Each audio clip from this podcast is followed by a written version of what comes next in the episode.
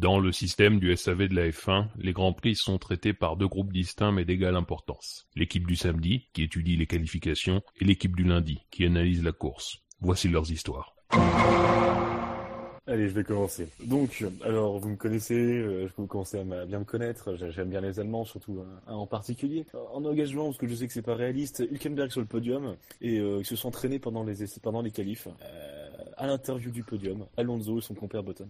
Ben moi, mon engagement, c'est pas vraiment euh, sur la, course. Ça concerne la minute de silence qui devait, qui était prévue, qui a été annoncée par Jean Todt euh, dans sa première intervention sur euh, les blessés sur la route, va complètement être occultée par la minute de silence sur bah, les attentats qu'il y a eu à Paris dans la nuit d'hier. Et on va mhm. pas du tout parler des morts sur la route. Et, et Jean Todt sera très triste. Alors moi, mon engagement, c'est qu'il y aura une belle lutte entre euh, entre Rosberg et Hamilton, euh, qu'il y aura plusieurs dépassements en course. Je parle sur la piste. Ah bien. Euh, voilà. Euh, et donc, comme je le disais tout à l'heure, que Vettel fera une faute. alors là, j'essaie de j'essaie d'échafauder. Riche.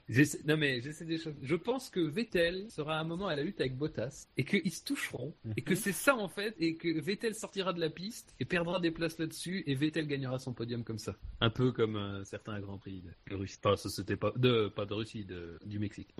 Alors moi, mon engagement, euh, c'est huitième place pour Romain Gros. J'ai quand même l'impression, c'est vrai que tu l'as noté Jacques, dans le top flop, j'ai même l'impression que c'est un circuit qui convient malgré tout à la, à la, Lotus, euh, comme avait pu le faire euh, la, Belgique. Euh, donc voilà, je le vois remonter. Alors après, ça c'est attenant à une chose, mais un bon départ, etc. Voilà, moi je pense qu'il va remonter et qu'il va dépasser, notamment parmi les, les monoplaces équipées de moteur Renault et les Sauber.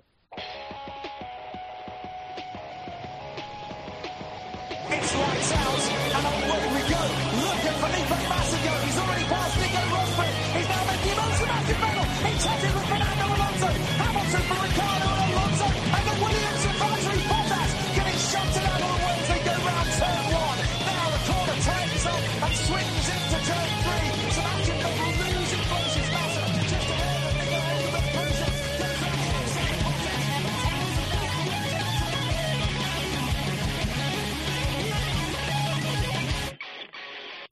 Bonsoir et bienvenue dans cette émission de la pré-course du Grand Prix du Brésil, du SAV de la F1 bien entendu, fidèles auditeurs.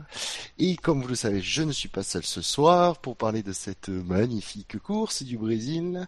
Et pour m'accompagner, nous avons, allez, on va commencer par les jeunes. Victor, bonsoir. Bonsoir, et ça fait deux émissions de suite que je suis cité en premier, moi ça me change. Honneur aux dames, on dit. Non. Ensuite, pour m'accompagner sera la, et la Quentin. Bonsoir, Quentin. Bonsoir.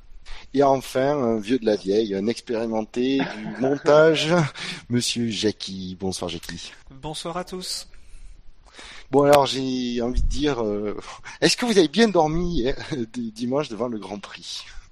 J'ai ah failli. non euh, moi, pour, j'ai dormi, mais j'avoue que c'est dû parce que j'étais très fatigué à ce moment-là. C'est pas forcément un Grand Prix, euh, le, Grand Prix le plus, le plus inintéressant de l'histoire, mais euh, j'avais une fatigue euh, accumulée assez importante et je me suis endormi dans les derniers tours. Non, mais je comprends ce que tu veux dire. C'était pas, il y avait pas de palpitation pour rester. Bah, moi, je le trouve dur. Moi, j'ai trouvé le Grand Prix intéressant pourtant. Oui, le, alors le, c'est ça le problème, c'est que le Grand Prix était intéressant, mais comme, comme on est en Interlagos, on s'entend un truc extraordinaire comme souvent, et là j'ai été déçu en fait. Non, alors c'est vrai qu'il était intéressant, mais il n'y a pas eu que de quelque chose vraiment de, palpitant et qui nous tenait en haleine, quoi. Donc, euh... quand même. C'était jusqu'au 30e tour et puis euh, après les, les, les bah, arrêts euh, chez Mercedes. On reparlera après, mais il y a eu un point où pouf, quoi. Ouais, mais bon, quand l'écart est passé à 5-7 secondes, euh, je me suis endormi. Bon, par contre, là, à partir de là, il s'est plus rien passé, mais tout le tout le milieu était intéressant quand même. J'ai trouvé que Hamilton, il, il, y allait, quoi. Hein. Ah oui, oui, bah, à un moment, c'était hyper chaud. Ah ouais, là, tu peux pas dormir, là. Hein. Ah bah là, non, mais là, complètement... ah, si, si t'écoutes les commentateurs, tu peux t'endormir. Tu regardes la raison, on en parlera après, mais mais bon, sinon, je voulais juste, euh, je voulais juste citer le bel engagement de Fab, vraiment euh, magnifique. Ouais. Il y a encore Gus Gus qui lui euh, a mis il, dans le tape dans le mille parce que ah comme il y a eu le la disqualification de Massa, il est huitième. Ouais, ouais. Incroyable. La dernière fois, la disqualification l'avait fait rater le, le 1000 et là, il, la disqualification le met dans le 1000. Et moi, mon engagement était pas si loin parce qu'en fait, j'ai pas regardé euh, la minute de silence. euh, pour Non, le- mais toi, ton engagement, il compte pas, il était pas sur la course.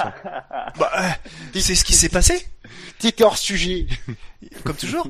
Euh, non, mais c'est ce qui s'est passé. Mais on te Ah, répète, quand t'es hors sujet, ça compte pas. Sinon, ça s'appellerait pas un hors sujet. Mais, Mais qui s'est il- pas- s'est passé quoi alors pendant le parce que j'ai boycotté cette partie-là moi? Euh, je suis, moi, je, ouais, ben en fait, c'est pas que j'ai boycotté, c'est que je suis arrivé euh, juste euh, pour le tour de chauffe. Donc, je Ouais, ouais, moi non plus, c'est pareil. Ouais, moi aussi.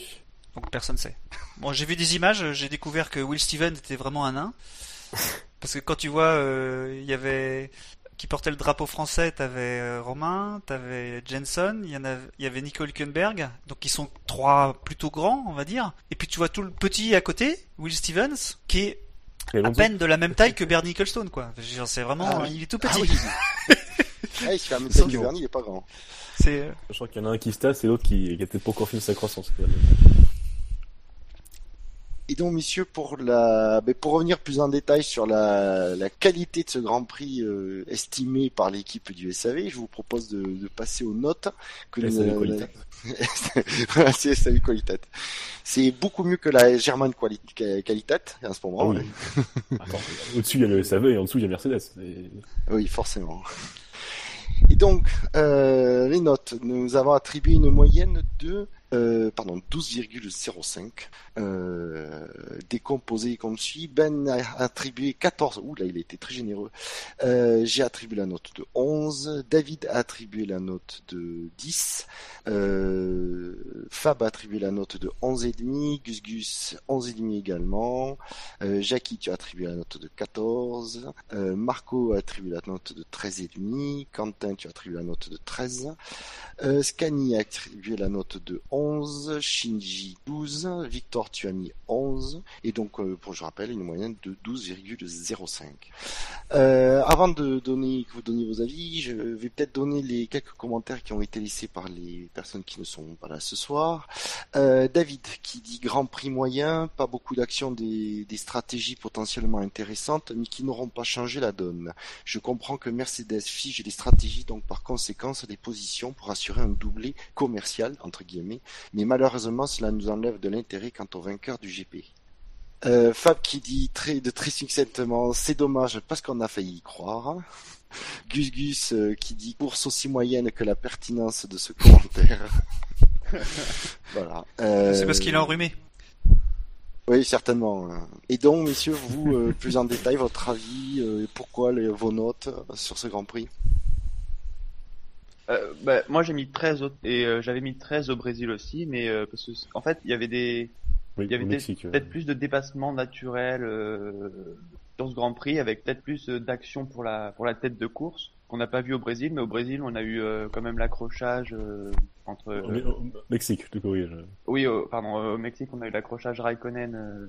Raikkonen Bottas, on a eu la safety car provoquée par Vettel et puis euh, il y avait aussi l'attrait du nouveau circuit et l'ambiance du Mexique qui était euh, qui a relevé la note du Grand Prix aussi. Donc pour le Brésil, j'ai mis la même parce que en fait, c'était pas les mêmes ingrédients mais c'était pas forcément moins intéressant que le Mexique. Ouais, non, moi, pour le coup, j'ai, mis, enfin, j'ai vraiment comparé aussi par rapport à la dernière course. J'ai mis un point de plus que, le Mexique, parce que j'ai trouvé que c'était carrément moins chiant que le Mexique. Enfin, Mexique sans la safety car, euh, l'erreur de Vettel et peut-être le, côté épicé entre les deux, entre les deux pilotes finlandais, euh, ça s'est suivi, quoi. Là, il y avait, je trouvais qu'il y avait plus de match. Et, euh, entre guillemets, on y a presque cru pour la tête, euh, pour la tête du Grand Prix. On y a presque. Jackie Ah, moi, moi de mon côté, euh, j'ai fait aussi comme vous. Je me suis, je me suis rapporté de ce que j'avais mis au précédent Grand Prix et puis au Grand Prix un petit peu après. Au départ, euh, sans regarder mes notes que j'avais que j'avais mis, je, je voulais mettre 13. Je voulais mettre 13 et puis euh, j'ai regardé, j'avais mis 13 et demi au Grand Prix du Mexique. Euh, pour moi, c'était un peu au-dessus. Euh, c'était moins bien que la Belgique quand même, où j'avais mis 14 et demi. Euh, j'ai trouvé que le Grand Prix justement était intéressant parce que Rosberg avait suivi, on va dire, la pression que mettait Hamilton. Et c'était une des rares fois de la saison. Enfin, en tout cas, même la semaine dernière, il a commencé à montrer qu'il avait qu'il savait faire, hein, qu'il était capable de tenir, on va dire. Mais là, il a plus tenu parce que j'ai trouvé qu'Hamilton était vraiment très pressant, au risque de justement de devoir basculer. En fait, la, stratégie d'Hamilton de pousser a fait qu'ils ont dû basculer sur tous les deux sur une stratégie à trois arrêts. Euh, heureusement que Ferrari euh, a dû le faire aussi, parce qu'ils auraient été bien emmerdés après. Euh, mais voilà, c'est intéressant de, de, de, mon point de vue parce que ça a montré que une Hamilton c'est un attaquant, donc ça on le savait, mais il a montré qu'il attaquait. Que Mhm. Rosberg était capable de, de, de, de subir ces attaques et cette pression sans craquer. Quand il n'y a pas de vent. Ouais, quand oh, oui, quand il n'y a pas de vent. Euh, Ouais, et puis ça pousse un peu moins fort la voiture. ouais. Et, et puis et puis tout ça euh, dans un Grand Prix quand même qui est un Grand Prix court hein, au sens euh, la piste est, est pas très longue. Donc euh, ben il y a des il y a des endroits où on peut on peut on peut doubler. Ben, on a vu aussi que euh, ça manquait de grip. euh, Enfin ça, ça manquait de la piste n'était pas forcément adaptée pour se suivre de très près sans que ce soit euh, gênant à un moment ou à un autre, ce qui a rendu les, la tâche de Lewis difficile pour doubler. Mais voilà, c'était c'était le jeu. Euh, Nico, il avait il avait un virage euh, sur lequel il devait faire très attention. C'était le, dernier virage, le 12, pour pouvoir euh, pour pouvoir sortir bien et pas se faire attraper par un par un DRS. Donc moi j'ai mais j'ai eu 14, je trouvais que c'était je, vous ai trouvé tous parce que j'ai vu ça ce- ce- cet après-midi. J'ai trouvé que vous étiez un petit peu dur avec ce Grand Prix. Je le trouvais quand même globalement meilleur que le Mexique. Mais bon, chacun ses notes. Hein. Ouais, après, c'est aussi sûrement, je pense aussi, des questions de ressenti. Euh, ouais, je...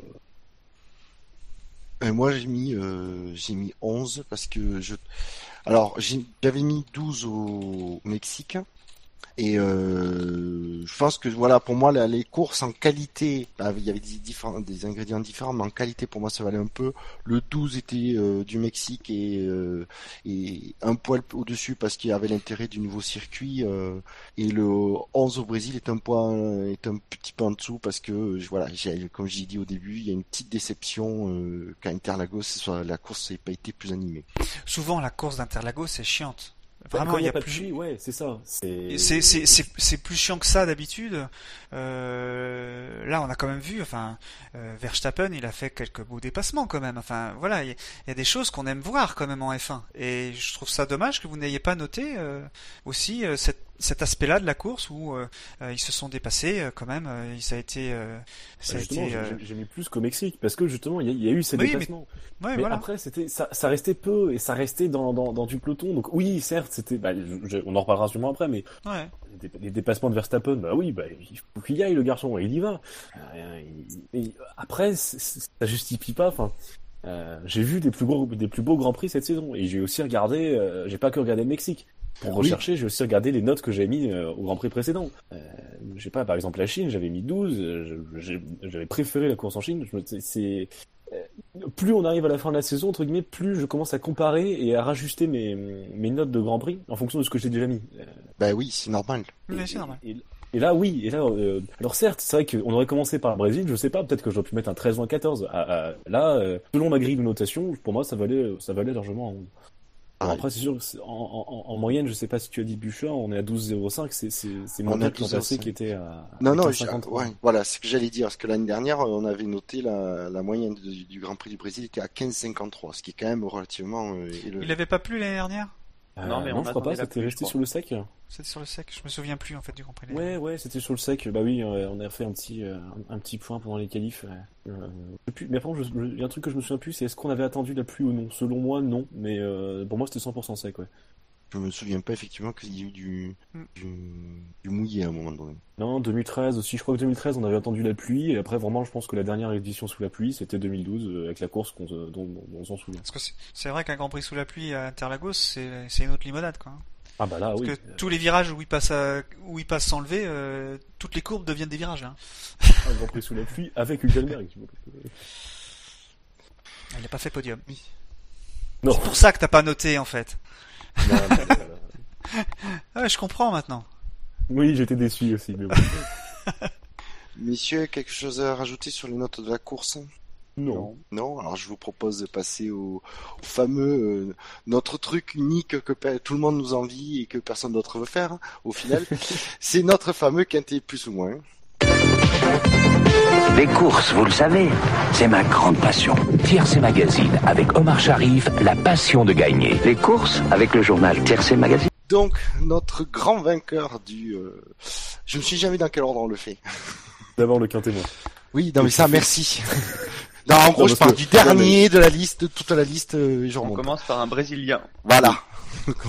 Non, ça aurait été marrant qu'il y ait un Brésilien, tu sais, en haut et en bas. Et, Ouais. et donc, euh, le, donc, comme je dis, le grand vainqueur est à domicile. Même bon, s'il n'était pas sur le podium, Oh, mais il a, vrai, du coup, il a, il a gagné, euh, tout gagné au, au SAV ce week-end. c'est notre, euh, comme tu dis, c'est un Brésilien et c'est Felipe Massa sur Sam Williams avec 130 à moins 133, tous les points en négatif. Il n'y a pas eu un seul point positif. Quelque chose à dire sur euh, Felipe? Bah, c'est mérité. Parce que il a pas fait de d'erreur euh, en sortant large ou quoi, et c'est tout son week-end où il a manqué de rythme finalement, et c'était euh, purement Ouais, problème de réglage puisqu'il avait la voiture pour refaire cinquième jusqu'à fait euh, Bottas, mais euh, en qualif comme en course, il a pas pu se rattraper. euh, il était derrière tout le week-end, donc je pense que c'est mérité, surtout à domicile. Ouais, peut-être que vu qu'il a domicile, il a été jugé encore plus durement. Est-ce que son, son exclusion a été ju- jugée par les auditeurs? Enfin, moi, j'ai pas l'impression. Enfin, euh, il était à la rue pendant les essais. euh, il s'est rattrapé un peu pendant les qualifs en se plaçant juste derrière son coéquipier. Euh, après sa course, bon, elle était pas transcendante, mais je l'ai pas non plus trouvée mauvaise. Euh, il est parti derrière son coéquipier parce que son coéquipier a eu une pénalité, mais sinon en rythme, Bottas était quatrième pendant les qualifs. Oui, oui. Non, mais ce que je veux dire, c'est que moi, je m'attendais absolument pas à ce que Massa, euh, Massa accroche un, la Q3, euh, vu ses performances Ouais. en, en essai, quoi. C'était, euh, pour moi, c'était déjà, c'était déjà, déjà un exploit. Donc, ouais, non, euh, ouais. C'est vrai que c'était pas non plus le meilleur des week-ends, mais euh, je trouve qu'il a réussi d'une certaine manière à corriger le tir. C'était pas aussi pire que, le début du week-end. Moi, je me suis fait la remarque euh, pendant la course. Je trouvais effectivement euh, Bottas euh, qui était cinquième, qui du coup qui était bien placé, qui comme d'habitude tire le meilleur de sa Williams. Si je me suis fait la remarque justement en disant punaise Massa il est loin, euh, la comparaison est dure. Et puis j'ai j'ai quand même réalisé euh, que le dé- au départ Massa était pas forcément euh, du- bon côté, qu'il a pas il a pas réussi à pouvoir s'infiltrer comme l'a- fait Bottas. Et, euh, et je pense qu'après derrière il a été pénalisé parce qu'il pouvait pas doubler. Et c'est là où la... bah, après il avait quand même prendre un meilleur départ, on est d'accord, mais euh, disons que je Mhm. pense qu'il a le départ il a pas rendu la tâche facile. hein. Bah, il c'est avait vrai que une derrière après il était en dedans, il était il était la comparaison face à Bottas tout le week-end, elle est flatteuse du tout quoi. Je pense qu'il avait juste un peu trop chaud, c'était ça. Mais- Bah, c'est pas fini cette affaire, hein, de toute façon. Mais Ben non, moi, ils, moi, ils font rappel. Ils font- Ouais, ils font appel, euh, mais je trouve ça quand même un peu dur parce que quand j'ai vu les notes euh, cet après-midi, euh, enfin les- le début des notes, là, je vois, ça s'est confirmé ce soir, euh, j'ai trouvé que bah, il a fait pas une très bonne course, mais de là à le mettre dernier, euh, c'est quand même un peu dur. Euh, parce que bon, euh, il y en a d'autres qui ont fait des d'autres Brésiliens qui ont fait des plus mauvaises courses que, que lui quoi. Même euh, même Stevens qui qui manque de rentrer dans quelqu'un. Enfin voilà. Non, il rentre pas de- man- man- il manque pas de rentrer dans quelqu'un. Il il gêne quelqu'un avec un au drapeau bleu. Bon, je sais pas, j'aurais voilà, je, suis étonné qu'il soit si loin euh, avec autant de votes euh, votes négatifs et aucun positif quoi. Sans doute que à domicile, euh, Et qu'il les gens pas attendaient plus. euh, Ouais. qu'il ait pas de vote positif, c'est pas c'est pas aberrant non plus. Mais euh, après, ouais, beaucoup. Je pense que peut-être les gens effectivement attendaient que que Massa fasse quelque chose au Brésil. Et, du coup, il y a une déception derrière. Un peu comme l'an passé où il s'était montré en verve. Et ouais, mais là non. Bah, une fin de saison un peu compliquée pour Massa. Hein. Il est pas, euh, un Oui. peu l'inverse de l'an passé. L'an passé, il s'était, il avait relevé la tête en fin de saison. Là, c'était, c'est un peu l'inverse. Donc deuxième et donc deuxième du témoin. Nous retrouvons, euh, il est- on va dire qu'il est un peu plus, plus ou moins habitué, euh, Marcus Ericsson, pilote euh, Sauber. Ah, les pilotes Ça vous surprend, ça vous surprend pas euh, Non, mais bah, j'ai rien à dire quoi. C'est c'est triste quoi, mais c'est la partie inférieure du peloton juste devant les Manors et à part ce qui se passe avec avec Maldonado après. Oui, après c'est une course anonyme. Voilà, c'est anonyme. Bon, bah il est derrière les, les McLaren. Il y a Oui. Ah, problème, je sais pas. Alors j'ai pas précisé Marcus Ericsson, pardon. Euh, moins, 16 moins 116 points, tous en négatif, pas de points positifs. Donc oui, euh, Alors, entre guillemets, c'est un peu, je pense que c'est un peu le mec que tu mets, enfin, tu fais ton quintet plus ou moins, tu vois qu'il te reste dans le, des, des, des places dans le quintet moins, c'est un peu le mec que tu vas mettre là parce que tu, enfin, tu l'as pas vu, mais il n'a pas forcément fait une, une mauvaise performance, mais t'as nulle part où le mettre, quoi. T'as d'autres pilotes qui méritent plus, je pense, l'entre-deux que lui, et c'est pour ça que tu le mets là, mais ouais, je... difficile à dire, quoi. Bah, là aussi, c'est la comparaison avec, Na- avec Nasser, parce que c'est en qualif, il est derrière, et bien derrière, en, et en course, il finit derrière, même s'il se fait accrocher par Maldonado. Je pense qu'il est, il était, il était trois secondes derrière euh, Nasser au moment de se faire accrocher. Donc, euh, bon, c'était pas énorme, mais il était un peu derrière. Donc, apparemment, en Mhm. course, il était quand même pas très loin de Nasser, parce qu'il était à trois secondes au moment de se faire accrocher euh, au 30e tour, mais bon, c'est vrai que c'est sévère parce que, à part la qualif, après, la course, il est pas mauvais non plus. Oui, parce que Maldonado s'arrête sur lui quand même. Hein. Donc lui, il, il a que ses suspensions pour pleurer. Hein. Du, du pur Maldonado, ça faisait longtemps. Bah, il, Oh, mais- freine, il freine super tard, la voiture euh, glisse un peu euh, au moment d'entrer dans le, sur le vibreur de gauche et puis euh, il le tape quoi. Euh, Alors je permets juste, j'enchaîne vite fait, puisque puisqu'on parle de, de Maldonado et de sa pastorette du week-end, juste je signale qu'il est troisième du quintémoin avec euh, moins 85, euh, pardon, moins 82 points, moins 85 en négatif et 3 en positif. Il y a quand même quelqu'un qui lui a donné 3 points, donc euh, voilà. La fanbase Maldonado, c'est un conseil pour le fait marquant de tout à l'heure, euh, messieurs. enfin, le fanbase. Bah, il- en tout cas, il a le mérite que du coup on a vu euh, Ericsson et Nasser à, à la télé. Oui, aussi. Ça fera des trucs. Non, mais c'est con, Maldonado, parce que euh, t'enlèves, t'enlèves son, son erreur, enfin son accrochage avec Ericsson, c'était pas dégueu ce qu'il faisait. Enfin, il était remonté, il était remonté aux portes du top 10, voire dans le top 10. Oui. Mais il a pas pu s'empêcher de tomber dans, dans, dans ses petits travers. Ah non, je pense que c'était lui qui avait une stratégie décalée en partant. Ouais, il était en, Ouais. il était en dur, ouais. euh, en Médium. dur, ouais. Il a fait 25 tours euh, sur son premier relais. Et ça, je trouve intéressant, ça, la stratégie complètement décalique. Moi, il était du coup le seul, il me semble bien. Oui. Et, Euh, il me semble aussi, ouais. et je pense Oui, qu'elle ouais, était, le seul, ouais. le seul. ouais. et je pense qu'elle était pas évidente à mener cette stratégie. Il fallait Il me vraiment gérer ses Sainz est pneus. parti euh. en, en pneu dur aussi, mais euh, il, a, il a même pas pu faire un peu. Lui, il a pas eu le temps de utiliser ses pneus. C'est vrai qu'il se débrouillait pas trop mal quoi sur son début de course et, euh, et je trouve ça bête. Bon, il arrive quand même à marquer un point euh, avec la disqualification de Massa. Euh, Bon, c'est toujours un point pour Lotus quoi, mais euh, mais ça reste moi-même Grosjean. Bon, il est derrière. Mais, mais c'était audacieux comme stratégie. Enfin, fallait le faire. euh, il l'a fait. Bah au moins chez Lotus ils mettent pas les œufs dans le même panier. si vous voyez ce que je veux dire. De quoi veux-tu parler euh, de- Mais, et ce qui est marrant, c'est que du coup, ils ont pas, ils, ont pas donné la stratégie la plus agressive à, à Pastor. Ils l'ont donné à Grosjean, hein. On va pas le laisser attaquer, on va lui dire de gérer toute la course. Ouais c'est un peu ça, mais Finalement, heureusement, heureusement qu'il perd pas son aileron là-dessus parce qu'il venait juste de passer au stand il y a 5 ou 6 tours avant son accrochage. Finalement, ça lui sauve un peu sa course de pas être passé au stand à ce moment-là. Mais, mais quand même, quoi. Enfin, Pastor, ça fait combien de saisons que t'es en F1 Enfin, à un moment, ce genre d'erreur, tu fais gaffe, quoi. C'est...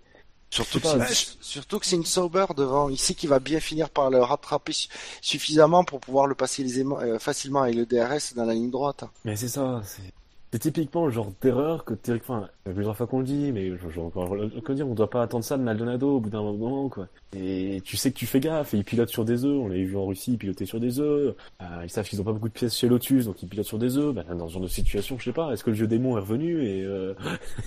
t'as le regard, les yeux rouges, les yeux rouges qui s'illuminent, euh... une erreur à vraiment éviter, quoi. Ouais, l'erreur est pas, je, le trouve quand même beaucoup plus posé qu'avant, euh, qu'en début de saison où il sentait que euh, Oui, il il était, euh, c'était son équipe avec son argent. Euh, depuis, euh, on va dire, euh, quatre ou cinq courses, euh, on a l'impression qu'il fait attention à son matériel. Et là, c'est juste la fin du freinage où euh, le, pneu se bloque un peu et du coup, euh, il s'ouvre légèrement. Euh, et à ce moment-là, la place que lui avait laissé Ericsson euh, n'est pas suffisante pour que qu'il puisse euh, qu'il puisse dépasser euh, sans toucher quoi. Euh, c'est pas euh, c'est pas une pastorette comme il nous fait d'habitude où il rentre dedans quoi. C'est il manque pas grand chose en fait. Il manque vraiment Non, pas non. grand chose. Bon, bon il, C'est vrai qu'il y a une amélioration, il y a, aucun aileron qui est parti. Les deux pilotes ont pu reprendre leur course, quoi. C'est- Oui. C'est, c'est une pastorette light. ouais. Ouais. mais, mais par contre, je suis d'accord, c'est, ça, ça se joue à pas grand chose, effectivement, c'est sur la fin du freinage qui bloque à peine le pneu, qui du coup il s'ouvre légèrement. Mais, d'où elle venait la, d'où elle Ouais, venait l'attaque, elle venait de loin. Oui, mais dans ce virage-là, il y a, il y a plusieurs trajectoires de freinage euh, c'est propice. On a vu, hein, il y a ce, là, premier cas où on double à l'intérieur en freinant à l'intérieur, que c'est on va dire la, la piste classique. Et il y a aussi la piste Verstappen euh, où on se met à l'extérieur parce que l'intérieur est pris, parce que le, le- le pilote protège toujours l'intérieur. Et euh, au- il se met à l'extérieur et reste bien à droite pour pouvoir passer le, le droit du S euh, et être sur la bonne trajectoire à ce moment-là. Donc c'est- euh, voilà, ce virage est intéressant pour euh, de- du point de vue du freinage, euh, ne serait-ce que pour ça. Oui, Donc euh, je suis d'accord. Mais le problème, c'est que pour que ça, pour que ça passe bien, il faut qu'au freinage, au moment où les voitures commencent à tourner, les deux soient côte à côte pour qu'il y ait bataille et pouvoir arriver à gagner l'avantage dans, dans, dans la descente du S. Là, il se retrouvait avec quoi? La, même pas la moitié de sa voiture à côté de, de, c'était Ericsson? Oui. Ouais. D'Ericsson. Il sait forcément que dans le droit du S, Ericsson a, a l'avantage et il va ressortir devant. Oui, mais bon, il y aura euh, le DRS, il y aura le DRS dans la dans le virage d'après, enfin dans la ligne droite d'après, même si euh, le freinage est un peu. Et bien qui se rapprochent, qui prennent bien la, euh, qui se rapprochent derrière, qui prennent la bonne trajectoire, qui se positionnent bien, sans attaquer, qui attendent la deuxième, euh, la deuxième ligne droite après le S. Et c'est là le truc, c'est pour ça que j'ai pas compris moi qu'il attaquait comme ça, de si loin euh, à ce moment-là. Ce qui est d'autant plus bizarre, c'est que Maldonado est- commence son relais en pneu tendre et Ericsson euh, finit son relais en, en pneu en pneu médium. pneu dur, Donc, euh, ouais. c'est-à-dire que l'écart de performance était d'autant plus grand et que vous pouvez attendre un tour pour, pour tenter l'attaque. Exactement. Ouais, mais tu sais de pas attendre, parce que le problème c'est que s'il avait attendu, il aurait, euh, il aurait pas pu finir ter- premier quoi, parce que et il aurait manqué un virage et il aurait pu terminer premier. Donc faut absolument doubler le plus vite possible. C'est Bah oui. c'est pour ça aussi, hein. Rendez-vous compte, il, il- Rosberg lui a, lui a piqué la deuxième place du championnat, quoi. C'est. C'est terrible. Bon, je pense qu'on va pas non plus faire un roman sur euh, une petite pastorette euh, comme on en a l'habitude. Et je vous propose de passer au quatrième du quin témoin, qui est le Mexicain euh, qui était tout content le- le- il y a 15 jours. C'est Sergio Pérez. Avec, alors pardon, avec moins 80 points. Ça, c'est la joie pas grand chose du coup avec Maldonado. Euh, et tous en négatif. Il a eu de points positifs. Bah, une belle défense. Mais une fois qu'il a perdu sa place, euh, c'est difficile. Il s'est fait dépasser par Verstappen, Grosjean, même Ricciardo est passé après. Mais non, sur une bonne partie du Grand Prix, il a bien défendu sa place. Même si le moteur Mercedes aide forcément face au moteur euh, Renault en ligne droite. Mais Ouais, c'est décevant de la part de je trouve. Euh, comparé à ses superbes, superbes performances récemment. Est-ce que c'est juste un coup off? Parce que c'est vrai que bon, il, il se vraiment une pile par Hülkenberg, mais on est un peu sur le terrain du j'ai envie de dire. Je sais pas, est-ce que je j'espère que c'est juste une légère baisse et qu'on va pas retrouver le Perez en Dancy qui est capable de nous faire des résultats de malade avec des résultats euh, pas ouf après quoi. Non, enfin la comparaison est d'autant plus grande euh, si on prend ses résultats récents quoi. C'est ça qui doit faire mal, je pense. Oui, et puis euh, face à la performance du Camber aussi. Ouais, aussi. C'est jamais un coéquipier dans ce cas-là. Ouais, non. Ah, moi, d'une certaine manière, euh, enfin, je suis content parce que voilà, quoi. euh, sur les 3, 4, 5, 6 dernières courses, c'était inverse. Mais là, euh, ouais, non, c'est vrai que ça s'est vraiment inversé chez Force India. Sur cette course, en tout cas. Comme je sens que vous n'avez pas grand chose à dire de plus sur euh, Perez, je pense que je vais enchaîner sur le. C'est vrai que quelqu'un l'a- l'a- l'avait évoqué, évoqué, mais c'est vrai que, euh, ouais, je loue quand même, euh, l'intelligence de pilotage de Perez, quoi, euh, concernant sa, sa passe, sa passe d'armes avec, euh, avec Verstappen. C'est- c'est- Il force pas en, en bloquant, en se mettant dans sa trajectoire et provoquant un accrochage, quoi. Ouais. Euh, oui, la, la manœuvre de Verstappen était virile, mais Perez a l'intelligence de décaler, de laisser la place, enfin, juste ce qu'il faut. C'est, et- et Un centimètre où- de plus.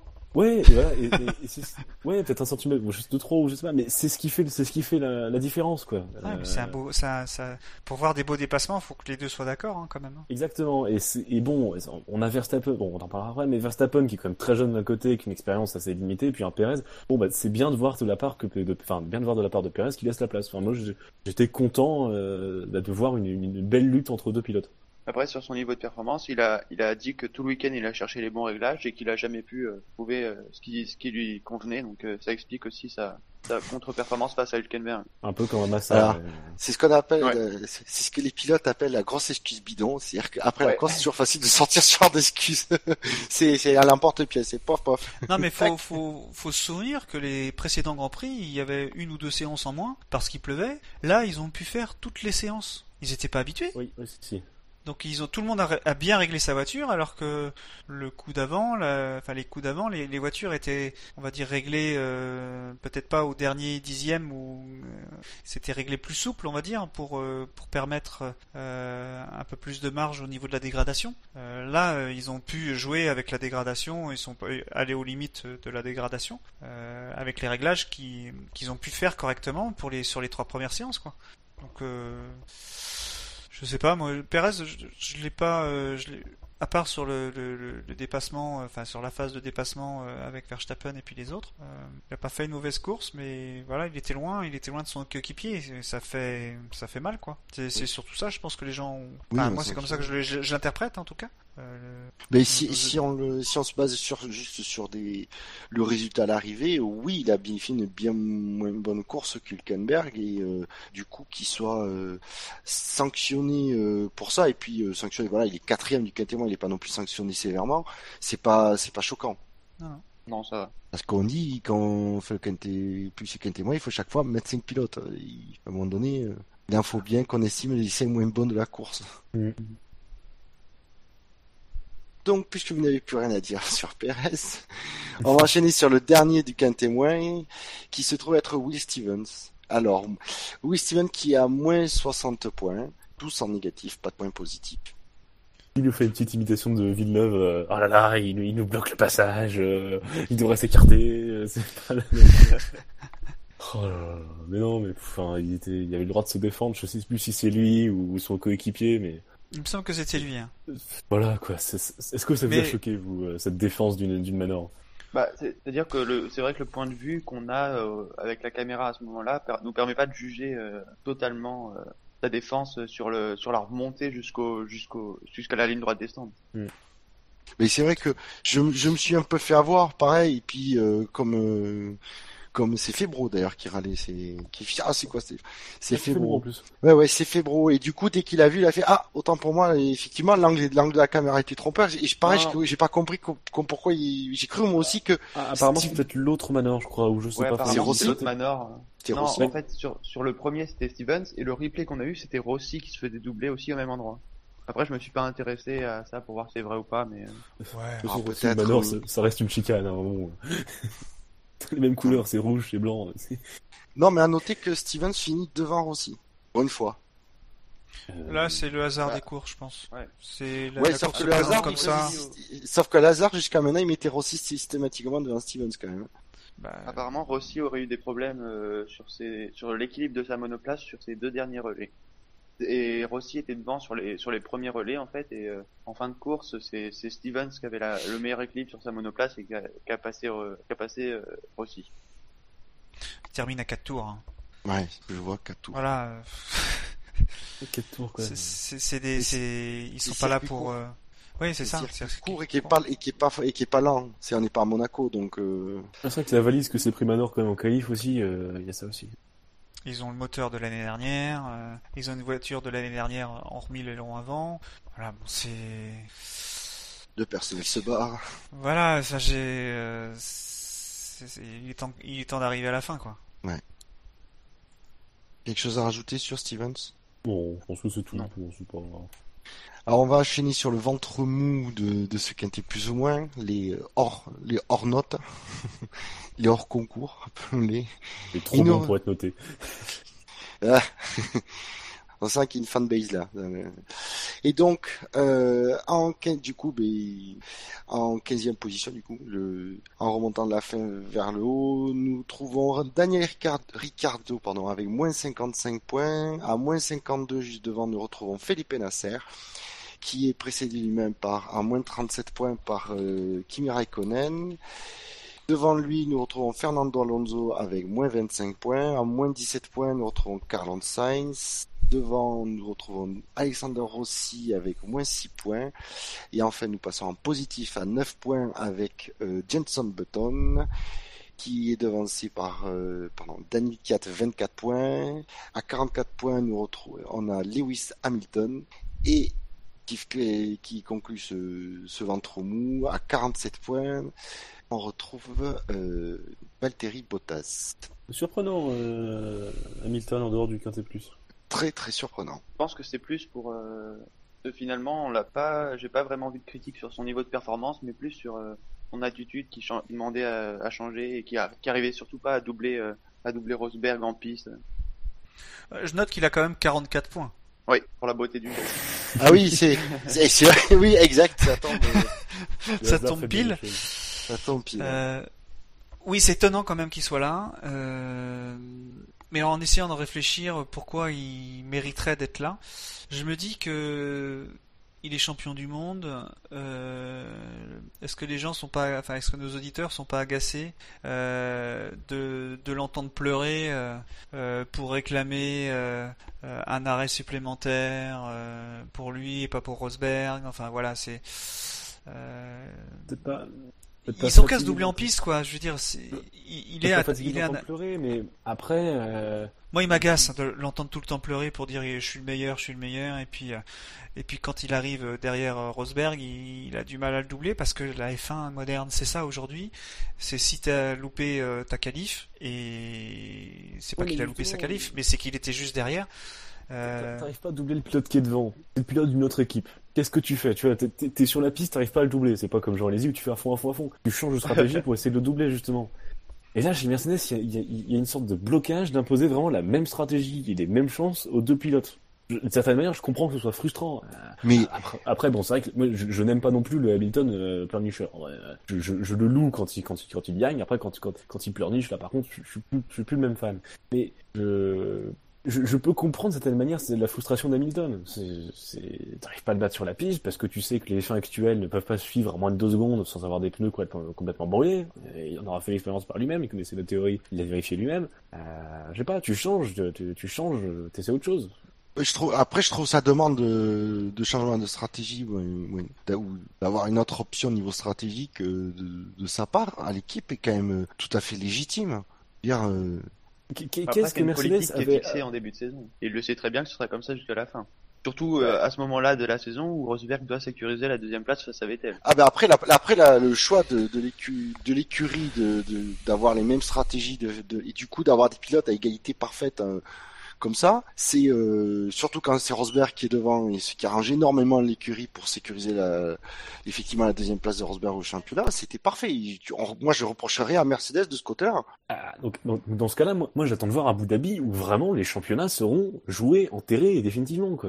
Ouais, moi je leur reproche pas de le faire euh, sur cette course parce que c'est comme ça sur toute la saison, mais mhm. peut-être que sur la saison entière, ils devraient peut-être pas le faire parce que c'est vraiment frustrant et euh, c'est vrai que même si le, le, sport doit rester le sport, euh, à un moment le, le sport c'est les fans qui le font et il faut leur c'est très frustrant du point de vue d'un fan, que ce soit Rosberg ou Hamilton qui derrière, qui soit bloqué derrière comme ça par la stratégie. Bah, après c'est comme comme comme on l'a dit, c'est un argument qui enfin c'est quelque chose qui a été décidé avant la saison, donc je pense que c'était compliqué de la part de Mercedes de changer ça en interne, parce que selon que selon le pilote qui soit devant au championnat, bon là, ça a souvent été Hamilton cette année, mais qui devant, on dira jamais ah oui, je, veux bien. C'est euh, faut changer avant pour que ce soit neutre. Si jamais il y a changement après, euh, peut y avoir aussi quelques comment s'appelle quelques enfin quelques enfin, que le pilote soit un peu acerbe envers envers l'équipe.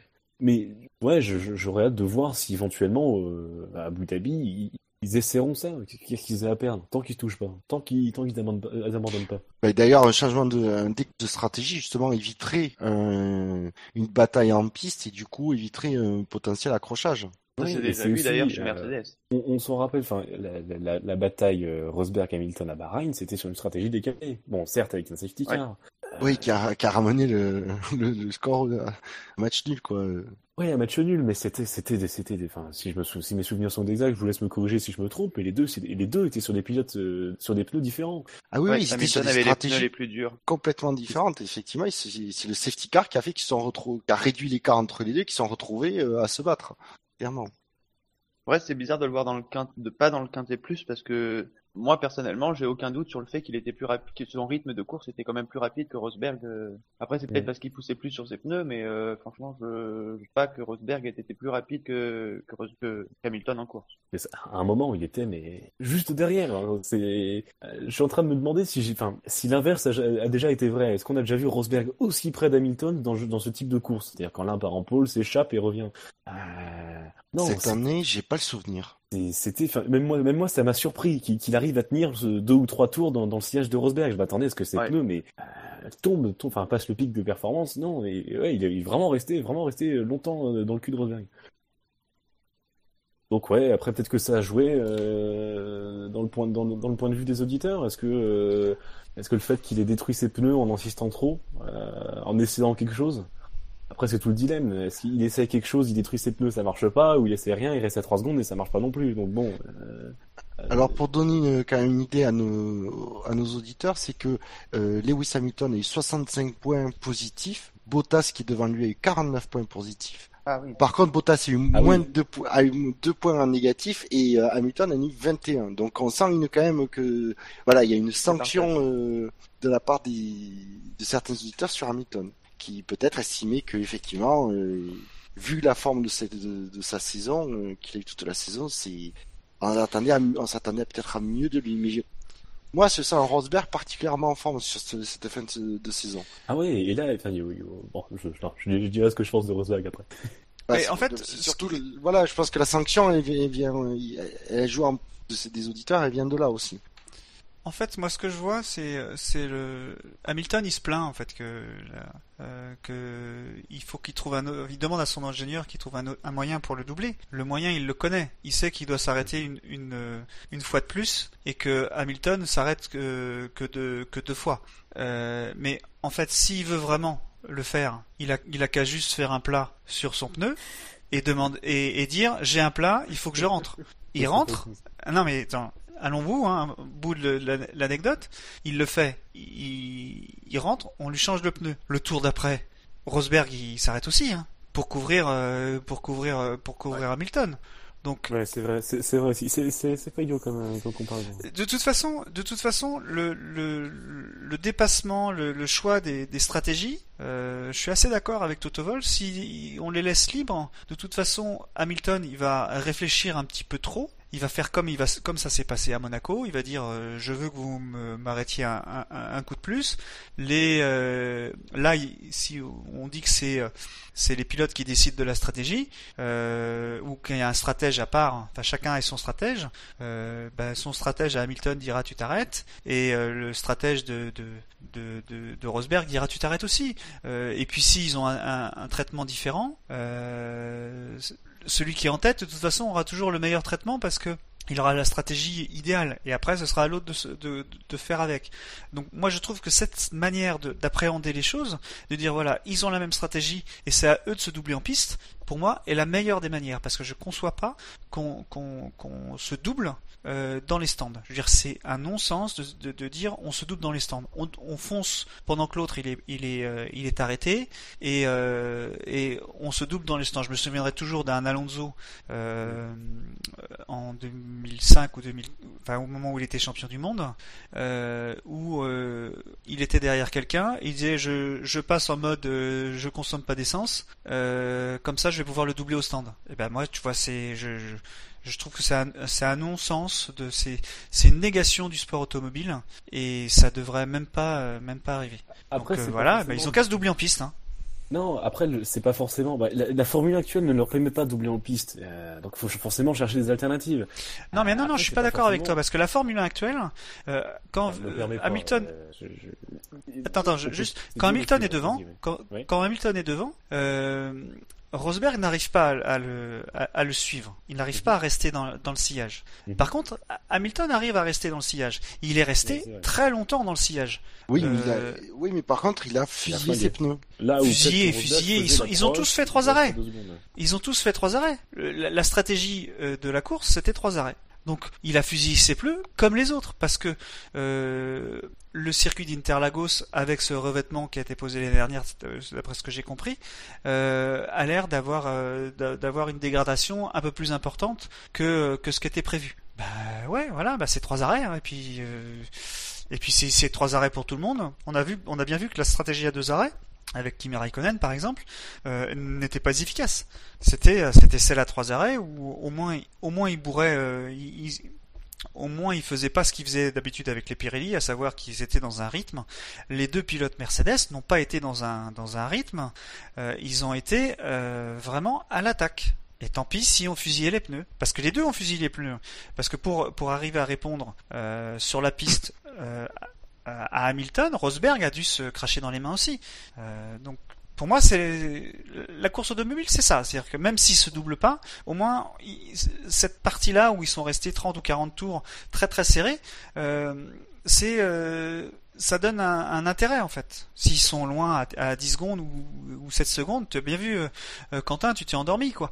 Euh, donc moi, je, je pense que on est on est bien là. Même si ils ont pas réussi à se doubler, bah ouais, ils ont pas réussi à se doubler, mais euh, Hamilton peut-être la prochaine fois fera une euh, autre chose, il essaiera euh, d'autres choses, il, il, changera son approche du week-end pour pour avoir plus de Vmax, parce que là il avait 3 km heure de Vmax en plus. Donc voilà, je, je pour moi c'est ça devrait, euh, il doit changer son approche pour pouvoir être capable de doubler. Ouais, mais je, ouais, je, je, enfin, je, je reste pas convaincu parce que après, tu dis que tu, dis que le, sport automobile ce n'est pas se doubler dans les stands. Mais, mais de là, ce qu'on a vu sur le week-end, si c'est régler plus sa voiture pour la pole pour ensuite gagner la course de demain, c'est, ça n'a pas de, c'est tout aussi moche que de doubler dans les stands. Enfin, c'est. Puis le sport aussi, c'est c'est aussi prendre tout ce qu'on peut avoir à son avantage pour doubler. Donc que ce soit en piste ou dans les stands, c'est un peu pareil. Aussi, et par la, la, la, définition de doubler dans les stands, ce sera. Or certes, il peut arriver le cas où il se double vraiment dans les stands, mais il peut aussi y avoir le cas où tu décales ta, ta, ta tu décales ta, ta, stratégie et en fin de Grand Prix va se créer euh, un pilote avec des pneus qui tombent en performance et un pilote avec des pneus plus performants. Et c'est là que se trouvera le dépassement. Euh, alors certes, ce sera un peu faussé parce qu'ils seront tous les deux sur une stratégie différente, mais il y aura quelque chose en piste. Mais il me semble que c'est Hamilton qui s'est arrêté euh, à un moment. Il, il, a eu, il a eu la possibilité d'allonger son relais. Il l'a pas choisi.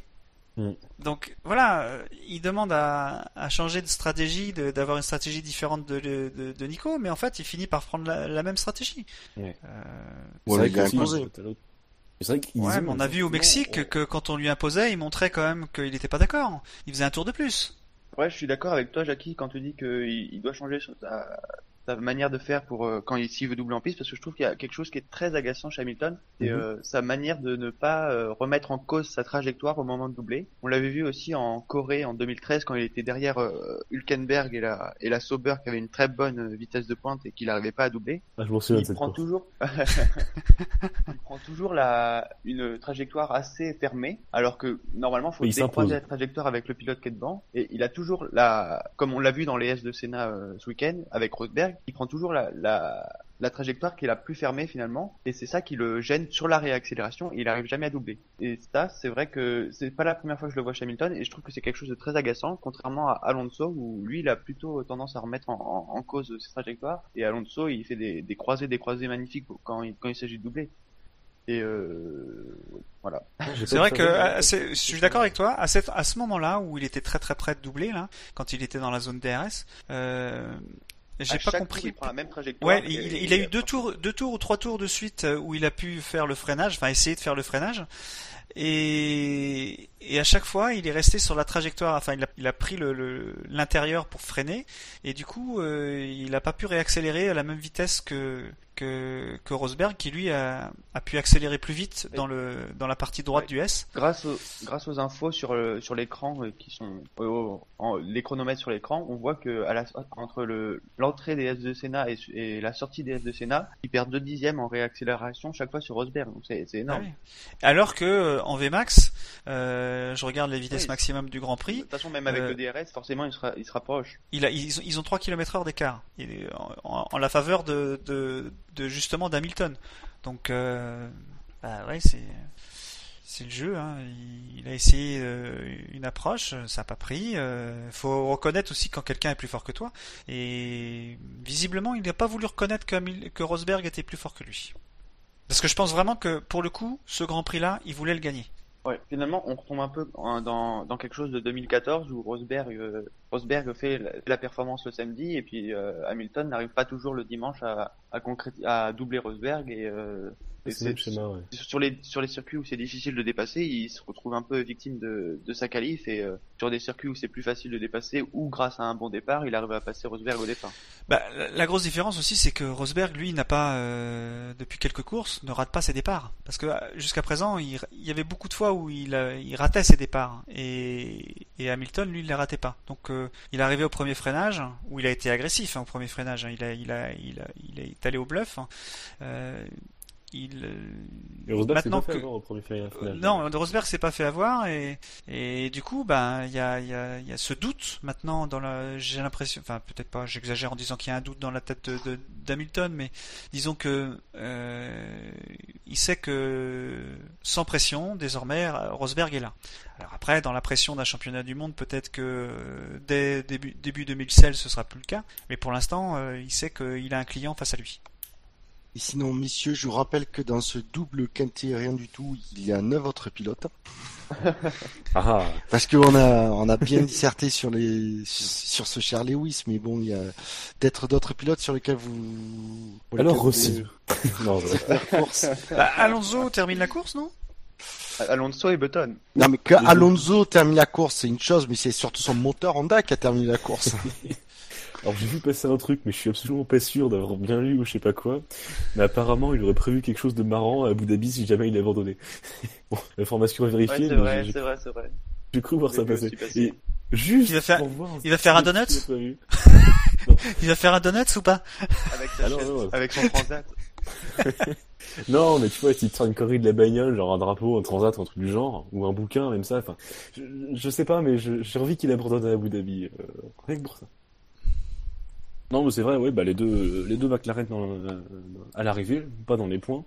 Euh, mais mine de rien, qu'à un tour. Ouais, j'allais dire, c'est, ouais, c'est. Qui, qui- oh, ça peut paraître euh, ouais, pas grand chose, mais quand on voit que même Bottas cinquième se retrouve à un tour, Ouais. euh, voilà, ça, ça, ça montre quand même que Ça sur veut ce dire que McLaren est dans le même tour qu'une qu'une Williams. qu'une Williams, qu'une Force India, qu'une Red Bull. Non mais après sur le perf- sur les performances de, de- des McLaren, a- en fait ce week-end, hormis en qualif, donc sur la course, elles étaient plutôt au, au niveau des Sauber parce qu'elles se retrouvent encadrées par les Sauber et Button, il arrive à je crois, 5 dixièmes de, de Nasser qui est devant lui. Donc euh, finalement, je pense qu'ils avaient à peu près le même niveau de performance en course. Bon après les les McLaren avaient des moteurs tout neufs alors que les les Sauber avaient des moteurs euh, de quelques courses déjà. Ah, mais quand est-ce qu'ils ont pas des moteurs tout neufs, les McLaren Oui, c'est vrai. D'ailleurs, sur, sur Canal+, ils ont dit que Alonso avait utilisé plus de moteurs que de points qu'il a eu cette saison. C'est vache. Laurent Dupin, ça. Ouais. De l'autre côté, il en a pas marqué des masses de points. hein. 11. Non. Ah, mais 12 c'est vrai qu'il y a eu moteurs. 12 moteurs, quoi. Et sur 20 courses, euh, Et attends, il reste encore un grand, 19, oui. il, Oui, il reste ah, encore un grand prix. hein. Oui, comme oui. Oh, 18 courses effectuées, il reste qu'une 19. putain, C'est plus qu'avec les V8, on était à 8 par saison, quoi. C'est. Oh, ouais, c'est des petites statistiques, mais ouais, c'est impressionnant. Non, sinon, euh, bah, je- non, pour passer à un autre pilote de, de, de ce quintet mou, j'ai envie de dire. Euh, Double voulais- quintemou, double quintemou. Double quintet mou, effectivement. Euh, je voulais signaler le, le bon départ de Bottas. Euh, Extraordinaire. Je impressionnant. trouve Extraordinaire. ouais. très très bon départ. Il Ah. part comme une balle. Il arrive à trouver, à passer, là, à trouver le passage. Il arrive Euh. à trouver Raikkonen. Ouais, c'est vrai. Et j'y Non, crois. mais il doit avoir, Lui, hein. Il doit avoir un radar. Tu sais, euh, Ouais. il a mis un radar. euh, hop, euh, tu suis Raikkonen. Et euh, Les voitures sont aimantées. ouais, ouais. C'est pour ça qu'elle se touche. Ah, ben voilà, on a l'explication. Merci, Jackie. Mais ouais. Euh... Ouais, enfin, ça se touche. Bottas merci, fait Jackie. une belle course hein, quand même. hein. Oui, Bottas fait une très belle course. Parce que, mine de rien, il reste dans le, il était dans le- quasiment dans le rythme de- des leaders, quoi. hein. Bah, c'est c'est- c'est- c'est le meilleur des autres à un tour. Ah bah oui. C'est le meilleur des autres, ouais. Et puis, euh, il est, euh, comment on pourrait dire ça? Il n'est pas dans une voiture qui lui permet de jouer la victoire, ni euh, le podium, parce que euh, elle a l'air d'être de consommer un petit peu trop de pneus, donc elle est, ils sont obligés de, de créer des artifices pour pour la rendre moins moins survireuse. Et du coup, bah, elle, elle s'inscrit moins bien dans le, dans les virages, quoi. hein. donc Et- Ouais, et puis, et puis ça, une Ferrari revenue au top, et ouais, ça permet plus de place sur le podium, quoi. C'est le... alors une Ferrari au top, euh, une seule, hein, on est bien d'accord. hein. Oui, oui, oui, je, je- excuse-moi. Oui, la Parce deuxième, que- c'est pas foiré, aussi. Non, la fois. deuxième c'est pas foiré. Euh, mais qu'est-ce que c'était euh, Dommage Ah de. Enfin, voilà, encore une fois, deux équipes, euh, ils sont partis sur deux stratégies différentes.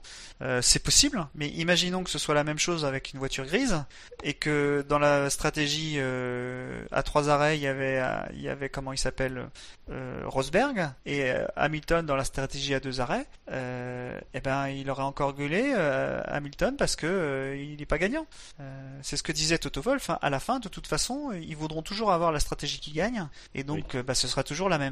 Là, ils ont deux stratégies. super, Ils ont deux stratégies différentes. La deuxième, celle de Kimi, malheureusement, euh, après, c'était pas adapté. Hein. peu sur Ferrari. Moi, dans je- le- Alors, moi, je pose la question parce que Vettel et Raikkonen, effectivement, ont deux stratégies différentes, mais est-ce que c'est pas un choix de leur part? Est-ce qu'à un moment donné, les, les mecs, les ingénieurs ont dit, on a deux stratégies très proches, sauf que pour l'une, il faut plus conserver les pneus que pour l'autre. Est-ce que euh, sur ce circuit avec ces pneus, euh, ben, Kimi, tu te sens plus euh, à deux arrêts, trois arrêts Peut-être euh, simplement que Ferrari a laissé le choix au pilote et que chacun a choisi euh, la stratégie qu'il préférait et qui, du coup, ils ont des stratégies différentes.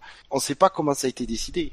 Ouais, je suis pas d'accord avec toi, Jackie, quand tu dis que la, la, la stratégie de, Raikkonen a été, euh, inefficace, parce qu'en en fait, elle a pas été meilleure que la stratégie à trois arrêts, mais elle était, pas non plus moins bonne, parce que quand on regarde au moment de leur premier arrêt euh, Vettel et Raikkonen, il y a 10 secondes d'écart.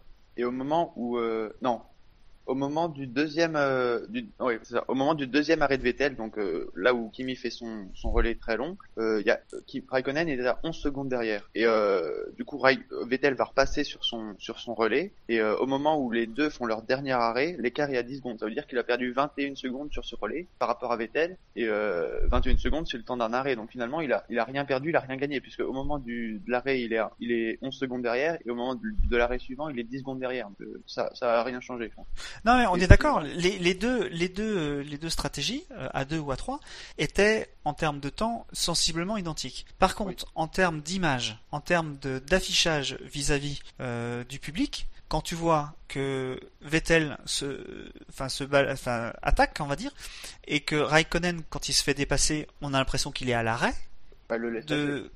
Non, non, pas, je parle pas quand il se fait dépasser par Vettel. Je parle de quand il se fait dépasser par d'autres. On a l'impression qu'il est à l'arrêt.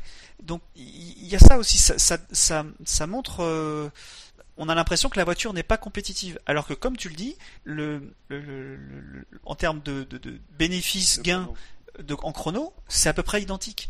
Mais par contre, en termes d'image, en termes de, de, ouais, en termes d'image de ce que ça montre, on a l'impression qu'il y a une voiture qui avance et l'autre qui avance pas. Oui, Et dans le- visuellement, c'est Visuellement, c'est c'est c'est c'est pas flagrant. hein. flatteur. Oui, c'est pas flatteur. pour iPhone. Bon, Alors ouais, ce qui est, ce qui est étonnant, c'est que Raikkonen finit avec euh, avec 30 secondes de- d'écart sur sur Vettel et qu'au moment de, du dernier arrêt de Vettel et Raikkonen qui euh, a un tour d'écart, l'écart est, qu'à 10 secondes. C'est-à-dire qu'entre entre le, leur dernier arrêt euh, à eux deux et, et l'arrivée, il, y a- il y a Raikkonen qui a perdu 20 secondes alors qu'ils étaient sur les mêmes pneus. Pense c'est que fou, c'est là que- je l'ai pas vu comme ça, mais Ouais. c'est vrai que c'est impressionnant. Fou, quand on voit juste le- perdu. ouais, ouais. Quand on voit le classement à froid, euh, pff, Vettel euh, est, justifié par ce que tu viens de dire, Quentin. euh, ah, c'est vrai que euh, est-ce que c'est Vettel qui met une, une- une valise à Raikkonen ou Raikkonen qui a, qui a mis le coude à la portière Je sais pas. Mais... Après, c'est vrai, c'est vrai que si Raikkonen avait ne sentait pas qu'il pouvait aller chercher Vettel, il, il avait aucun Ouais, intérêt à attaquer parce que Bottas était de toute façon loin derrière à 20 secondes. Oui. Oui, il est peut-être passé en mode. euh, Et puis il aurait pas eu le droit de le doubler de toute façon, étant donné que euh, Vettel essayait de chipper la première place à Rosberg pour pouvoir euh, Oui, être puis- deuxième au classement. Et puis clairement, Kim il avait annoncé que si il, Vettel avait besoin de son aide pour pour la deuxième place du championnat, Ouais. il, il il il l'aiderait. Hein. Mais Lui-même pour le coup, qui l'a maintenant dit. hein. que maintenant que Vettel est, est sûr d'être troisième, est-ce que Vettel va aider Raikkonen à, à remonter dans les points à Abu Dhabi? Je crois que là, Raikkonen de son classement, il s'en fiche royalement. C'est l'effet domino. à la fin, tu vois tout le monde qui va aider tout le monde. Sauf Rossi, il est de personne. Mm. Non, c'est Steven, pardon. C'était important pour le team de, sécu de, de sécurer la, la, la 19e place au championnat. Puisqu'on parlait de Raikkonen, quand même, je précise, il a eu donc moins 37 points en tout, répartis entre 11 points positifs et 48 points négatifs. Voilà, c'était juste pour euh, revenir ça. Et sinon, euh, un autre pilote dont vous voulez parler, euh, je sais pas, un Australien qui est euh, tout en bas de ce double Kentemu, comme on l'appelle. Je sais mais pas là, on n'a pas besoin d'en parler. Justement, vous voulez- vous pas pour lui. Vous voulez pas profiter qu'il n'y ait pas Jacep pour, euh, pas enfoncer le clou c'est ça quoi. Ouais, c'est vrai que ça, c'est Ah, bah, il part avec 10 places, euh, un nouveau moteur qui, font, qui apparemment ne fonctionnait pas euh, aussi bien que, que l'ancien. Enfin, pas- J'ai entendu, euh, enfin lu bien, sur mais Twitter qu'il y avait 20 chevaux de moins avec le nouveau moteur. C'est Apparemment, appara- les, les équipes avec les données GPS auraient relevé euh, 20 chevaux de moins. Bon, après, je, alors, je sais pas comment ils font leurs calculs, mais ils sont quand même vachement forts pour trouver 20 chevaux de, 20, 20 chevaux de moins avec, euh, avec des données euh, GPS, quoi. Et moi, mon GPS, il me dit pas la puissance de ma voiture. Bon, je pense que c'est, je pense que c'est plus simple que ça, Ouais. que la, la donnée de la valeur euh, réelle, elle est fuitée par euh, par euh, Red Bull. C'est aussi facile, aussi euh, simple que ça. Ils disent euh, le moteur a 20 chevaux de moins. Ils disent ça euh, sous couvert de la de l'anonymat. Tu me cites pas, c'est en off, mais il a Ouais, 20 ouais, chevaux de moins. Euh, et voilà, et comme ça, euh, tout le monde le sait. Euh, et Ouais. euh, On verra à explique. Abu Dhabi quand ils auront leur nouveau turbo. s'ils veulent Si le mettre, ça- si ça peut rapporter 40 chevaux d'un coup. euh, s'ils veulent le mettre. Oui. Bah, Parce qu'il apparemment, rep- c'est prévu qu'il arrive. euh, Bon, je suis- après, Ouais, voilà, je sais pas, c'est parce que-. À- à- comment Ri- Ricciardo euh, s'est plaint tout le week-end qu'il avait des places de pénalité et qu'il avait pas vraiment un avantage. Là, il reprendrait 10 places. Euh, ça fait cher quand même. hein. Si c'est pour avoir euh, rien en, en gain, euh, Bah, Après, c'est aussi, je pense, euh, parce que c'est ce que disait Red Bull au départ, euh, ou alors ce que disaient les rumeurs et les médias dans, dans le paddock, c'était aussi pour Red Bull t'as- d'évaluer le travail fait par Renault, euh, en vue d'éventuellement un, paria pour l'an- un, un partenariat pour l'an prochain. Bon, c'est vrai que ah, mais c'est signé Attends. aujourd'hui. Hein. C'est déjà signé. oui, hein. oui, oui, je me doute. Euh, mais après, qu'est-ce qu'ils ont encore à jouer? Ils se sont fait chipper la, la- la place par Williams, la troisième place par Williams. Euh, au- autant commencer à préparer 2016. Je, enfin, Red Bull n'a plus rien à jouer sur la fin du championnat. Ça fait un moment qu'ils ont plus grand chose à jouer. Ouais, c'est ça. Il y a encore moins à jouer. J'ai j'ai pas regardé les classements, euh, les classements FIA. Euh, Ah bah il y a, il y, a, il y a 80 points d'écart entre Red Bull et Williams, donc euh, et 50 Ouais, points entre. Force India et Red Bull. Donc euh, voilà, ils sont. Kvyat ira jamais chercher Massa et Ricciardo il sera jamais rattrapé par Perez. Euh, donc bon, ces 10 places, je pense que autant voir ce que le, ce que le moteur euh, full spec fera à Abu Dhabi quoi. Oui. Sinon, on parlait un peu de, de, de Renault, euh, je voulais parler un peu de Sainz Junior, euh, assez original la manière de le tracter euh, de retour dans les stands. De quoi? Bah, ça nous a vu, Il y a une photo, ouais, c'est, j'ai vu, c'est un, un, un pick-up qui c'est- tire la, la voiture de Sainz. Ils ont sanglé la, la F1 donc sous le sous la crash box, donc sais là où c'est prévu quand ils les prennent par une grue. Ils Ouais. l'ont attaché à un pick-up et ils l'ont ramené dans les stands euh, comme ça. En attirant. Il y avait quelqu'un dedans quand même. Bah Ah oui, il y a- il y avait Sainz. donc justement encore système D. J'espère que les freins marchaient quoi, parce que bon, euh, on a vu des t'inquiète. Formule 1 passer sous des véhicules. euh, voilà, non mais c'était très c'était très système D. Je suis content que ça ait marché, mais bon, c'était pas forcément. euh, Euh, Pourquoi système D? ah, je je sais pas, t'en vois souvent des Formule 1 tractés par un pick-up? Ben, c'est juste que d'habitude ils ont une... Bon, on le sait surtout que d'habitude euh, il a, il a c'est sorte du. Grand Prix, il a sorte du de la piste, il la met à côté, et il y a un camion au plateau. Mais après si, mais moi ce qui m'étonne c'est surtout que on n'a pas vu euh, par où il passait pour la tracter. Et moi c'est que j'ai pas compris par où Ah, il était passé sont- le pick-up. Ils ont pas remonté Il a la remonté la à l'envers. Ouais, ouais. Ça m'étonnerait qu'ils aient remonté la pit lane à l'envers. C'était super dangereux. Et si, ils l'ont fait. C'est- pour ça, c'est moi c'est dans, dans l'image que j'ai c'est après la course. Non, c'est- Non, Ah non, non, non, c'est vraiment euh, entre le warm-up, euh, c'est-à-dire les, les Ah oui. Au moment de- Bah, attendez, je, vais, cette l'arrivée, partie-là. le départ, ouais. je vais publier la photo sur le. Elle a été publiée par le compte euh, euh, arobase F1 qui maintenant publie le truc, c'est cool. Je le publie sur le chat pour que chacun puisse s'en rendre compte. Euh, non, non, pour moi, il est vraiment à l'entrée de la pit lane. Et tu le vois se tenir à la sangle, quoi. Ça, c'est. En tout cas, ça aura valu le coup de faire tous ces efforts. Vu à la belle course qu'il a fait après. Ouais. Ouais, d'ailleurs, avec des belles, des belles traces de patinage, hein, le moteur. euh. Ouais, on dirait que ça a serré. Oui, on dirait, ouais, c'est typique, Ouais. euh, typique d'un moteur qui serge, ça, généralement. Et à la fin, on voit que, hop, il y a plus de traces, c'est quand le- la boîte est passée au point mort. Ils disent que c'est une panne électrique. Ouais, apparemment, quand j'ai réussi, des problèmes, euh, des problèmes d'embrayage et tout. Et tout. Quelque chose à rajouter sur ce double Kentemu J'aime bien cette appellation.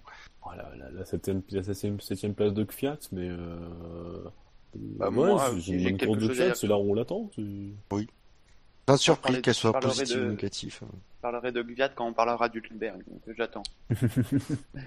Moi aussi. Donc, Mais toi, si... tu veux parler d'Hülkenberg, c'est tout. Non, encore, j'ai pas, j'ai pas, j'ai pas 36 000 trucs à dire.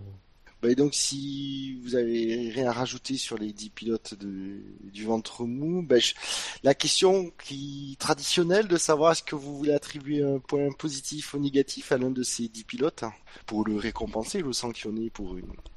Ah ouais, là non, clairement non. Euh, Non, il y a personne qui ressort en positif ou en Non. négatif. hein. C'est vraiment un ventre, à part Hamilton, euh, Hamilton et encore non, euh, c'est c'est vraiment un ventre mou quoi. Il Ouais, il y a, y a- y a pas de Ouais. tête qui se dépasse. Jackie? Non plus. Non Bon, ben on est tous d'accord pour dire euh, on n'attribue pas de points. Et donc ça nous permet d'embrayer directement, d'enchaîner sur ce fameux quintet plus, le la crème de la crème du de la course. Ah, Ah, ah. ah. on va s'arrêter là.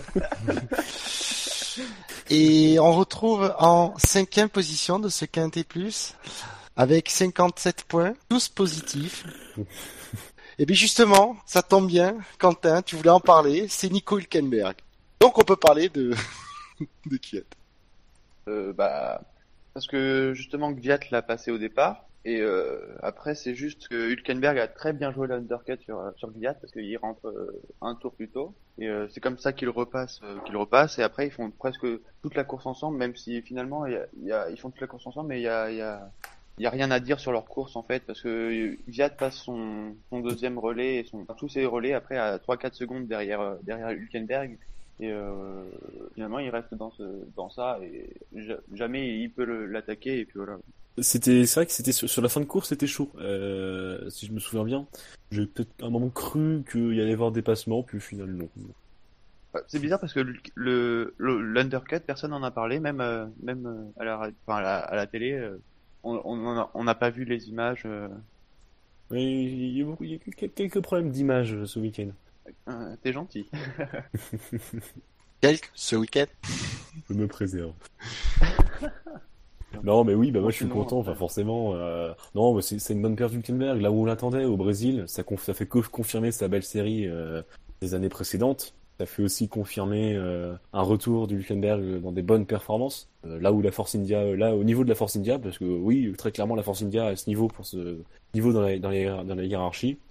Je suis content que, et même d'un point de vue objectif, je suis content qu'un pilote de cette trempe euh, soit de retour aussi à sa place. Il n'était pas habitué à se cracher, à se, à rentrer dans d'autres pilotes.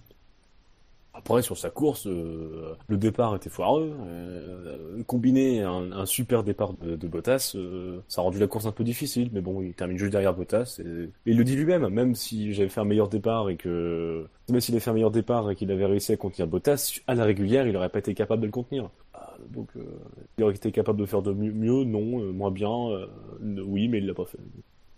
Oui, il pouvait difficilement, difficilement faire mieux que ça. hein.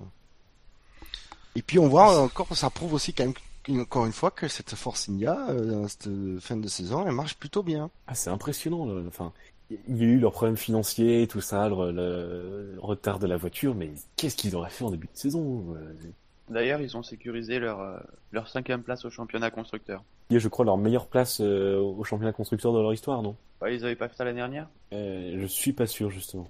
Non, je, euh, je sais plus, on en avait discuté dans une émission il y, a, il y a pas si longtemps que ça. Il me semble effectivement que la cinquième place constructeur, c'est leur meilleure. Et qu'en fait, chaque, on a l'impression qu'en fait, chaque année, ils gagnent, ils grappillent une place hein, au championnat. Mais à chaque fois, c'est l'année c'est dernière, étaient transcendant. sixième. Ah, quand même, Force India, si on, si on se rappelle du début de saison, euh, euh, du début de saison de Force India, c'était rock'n'roll. hein. C'était laborieux. Mais je suis content de voir une équipe à cette place, parce que bon, euh, c'est quand même une équipe de milieu de plateau qui est mais hyper solide. Comparé à un Sauber qui fait des trucs en dentille ou qui se casse complètement la gueule, un Lotus au problème financier. Bon, cette année, oui, il y a quelques petites déboires financiers en début d'année, mais je suis content de les voir à cette place, de voir une équipe de milieu de plateau à cette place et solide. Et oui, c'est bien, ouais, c'est bien le meilleur résultat. Quelque chose à rajouter sur, euh, sur Nico Hülkenberg? Je t'aime, Nico. C'est ça, ça c'est la déclaration d'amour. Ce sera tout. Alors je vous propose de passer du coup au quatrième de ce quintet plus. Ah, c'est c'est c'est le Victor de la F1, c'est le, le, le, le jeune, le cadet, c'est Ouais, mais lui, il est majeur. c'est il il a il a le droit de conduire tout seul la voiture. Euh, et donc c'est bien Max Max Verstappen euh, qui a eu 63 points, tous positifs, et qui a encore fait une belle course, j'ai envie de dire. Une très belle course avec un moteur Renault quand même. Hein. Oui, en plus il partait avec un handicap, c'est qu'il y avait un moteur Renault. Donc, euh, enfin, c'est le, mot- le moteur Renault le plus puissant, mais non, il fait, euh, il fait plusieurs beaux dépassements. Donc euh, voilà, c'est normal. Enfin, on le voit, on, le voit que c'est un attaquant. Euh, je sais plus si c'est Febro ou si c'est Villeneuve qui a dit ça, mais c'est un des rares pilotes, et je suis assez d'accord, qui est capable de suivre très très près euh, un, un, un adversaire. Alors, est-ce que c'est comme oui, est-ce que c'est parce qu'il règle sa voiture très survireuse comme ça a été dit? Alors je sais plus si c'était le cas, je crois que c'est Villeneuve qui disait ça, parce qu'il règle sa voiture très survireuse, ce qui fait que quand il est derrière, il a pas du sous-virage, il, il devient, euh, enfin il a une voiture équilibrée euh, pour le coup, euh, et donc ça lui permet de rester prêt même dans les virages et donc de pouvoir doubler, euh, de pouvoir doubler un petit peu après. Donc euh, ouais ouais c'est bon c'est un pilote euh, qui sera champion du monde, hein, j'en- doute pas un instant. Il ira dans une dans un top team, euh, sans doute pas l'année prochaine, mais l'année d'après oui, je pense qu'il y aura des places qui se libéreront. J'attends avec impatience la deuxième saison. Euh... Bon, la première saison, il y a l'effet de la nouveauté, il y a l'effet euh, nouveau pilote. Mais souvent, la deuxième saison, euh, un peu l'année où on voit si ça va continuer ou pas. Euh... J'ai peut-être un exemple en tête, mais je, je suis pas sûr qu'il soit pas forcément bon. J'ai pas vérifié mes, mes petites mes petites fiches statistiques, mais je crois que Diresta sur sa deuxième saison, c'était pas bon. La première saison non plus, mais la deuxième saison, ça l'a plus fait sombrer que euh, que monter. Et c'est là où j'attends de voir, euh, surtout avec une mécanique plus fiable, qu'est-ce qui vaut vraiment la régulière par, par rapport à Sainz. Euh, j'ai hâte de savoir, parce que oui, bon, euh, Verstappen, c'est Verstappen. Là, je pense, je pense que tout le monde est convaincu. On peut plus dire, euh, c'est la figure de l'immaturité. Il est trop jeune. euh, non à Verstappen en F1. On a vu ce qu'il fait, on a vu et on a vu ce qu'il fait bien euh, en laissant de la place et en étant propre. Maintenant, Il est je- plus jeune que vous deux en plus. oui. C'est ça qui est dingue. Nous, on est des vieux, Bûcheur et moi, mais euh, vous, vous êtes déjà Ne parle encore pour plus jeune. toi, s'il te plaît. Moi, je suis jeune Pas- encore. Mais par rapport aux autres, c'est- enfin, par c'est important, Bouchard. Restez jeune dans ta tête. Oui. Non mais oui, l'année prochaine, si ça se passe comme c'est dit dans les journaux, euh, un moteur Ferrari euh, derrière la Toro Rosso, alors que la Red Bull sera encore avec le moteur Renault, Mhm. euh, ça risque euh, d'être un peu intéressant quand même parce que il il risque d'être régulièrement devant. Oui. Bah, après, j'espère qu'ils auront un bon châssis comme cette année. Bon, c'est euh, pas le meilleur châssis. Enfin, pas de dire, que- enfin, à un moment, vous arrêtez pas de dire que c'était le deuxième meilleur châssis derrière le Mercedes. Non, enfin, un bon châssis. euh, mais ouais, un, un bon châssis et un Ferrari fiable. Alors là, euh, que du bonheur. Ne soyons pas surpris l'année prochaine si tout d'un coup, à un milieu de saison, Toro Rosso n'a plus de crédit pour développer sa, sa voiture. De Oui. toute façon, à mon avis, si euh, le Toro Rosso a le moteur Ferrari l'année prochaine, c'est que il y a un pré-contrat avec euh, Max euh, pour Non. Ferrari pour 2017. Enfin, je veux dire, Non, Non. Non. non, c'est trop tôt. Oh, ça c'est une spéculation. Le Non, moteur Ferrari, il n'est pas allé chez. Vous, vous- vous êtes pas étonné que l'équipe numéro 1 dans Red Bull et Toro Rosso, c'est Red Bull. Mhm. Et pourtant, le moteur le puissant, il va aller dans la Red Bull. Il va aller dans la Toro. Rosso, pas dans la Red Bull. Sauf que c'est le 2015. Sauf que c'est pas le 2016. Et... Je suis pas sûr. À, voir. c'est mais surtout après, que Ferrari que- veut pas donner son moteur à, Red Bull, mais préfère le donner à Toro Rosso si c'est le cas. Ouais. Si jamais Et ils je- ont le moteur à Ferrari en 2015, en 2016. Et je pense qu'ils auront le moteur de 2016. Ouais, je suis pas sûr. À voir, à voir ça, quoi. C'est. Ouais, mais là, Est-ce que, franch- est-ce que Toro Rosso, pour pérenniser son avenir, a pas accepté un moteur 2015 euh, parce qu'il pouvait le faire. Et là, au Red Bull, en tant que, qui se décide en tant que volonté du top team, n'a pas voulu. Euh, je sais pas. je- je- De toute façon, Fran- François, il avait déclaré il y a plusieurs semaines que lui, le moteur Ferrari 2015, ça lui, a- ça lui convenait très bien. hein. Oh, Mm. ouais, mais... Et après, Max Verstappen directement chez Ferrari. euh, Bon, après déjà, on, on sait ce que ça veut dire après contrat. Hein. Euh, coucou Nico, hein, mais euh, euh, non, mais ça, ça me paraît pas aussi évident que ça. Même un Perez, ils ont mis, ils l'ont pas signé. C'est-. Peut-être pour les raisons, peut-être pour des raisons aussi, mais je... non, il faut, il faut vraiment voir ce que fera Verstappen sur sa deuxième saison. Et là, on pourra juger. Oui, oui, parce que nous- n'oublions pas l'effet de la première saison d'un rookie euh, qui brille et qui a... c'est arrivé souvent hein, dans l'histoire de la F1 et qui s'effondre en deuxième saison. Mm. Il faut. En tout cas, avec le moteur Ferrari et donc les datas qui vont avec, Ferrari aura tous les éléments pour décider, hein, en tout cas. Oui, ça, par contre. euh, C'est vrai qu'ils peuvent faire de la récupération. euh, Et ils sur ont ce pas mis, ils ont pas mis le, euh, le moteur Ferrari chez, euh, chez Ricardo et Fiat. Hein. Moi, je, je note juste, Non, hein, mais- c'est des.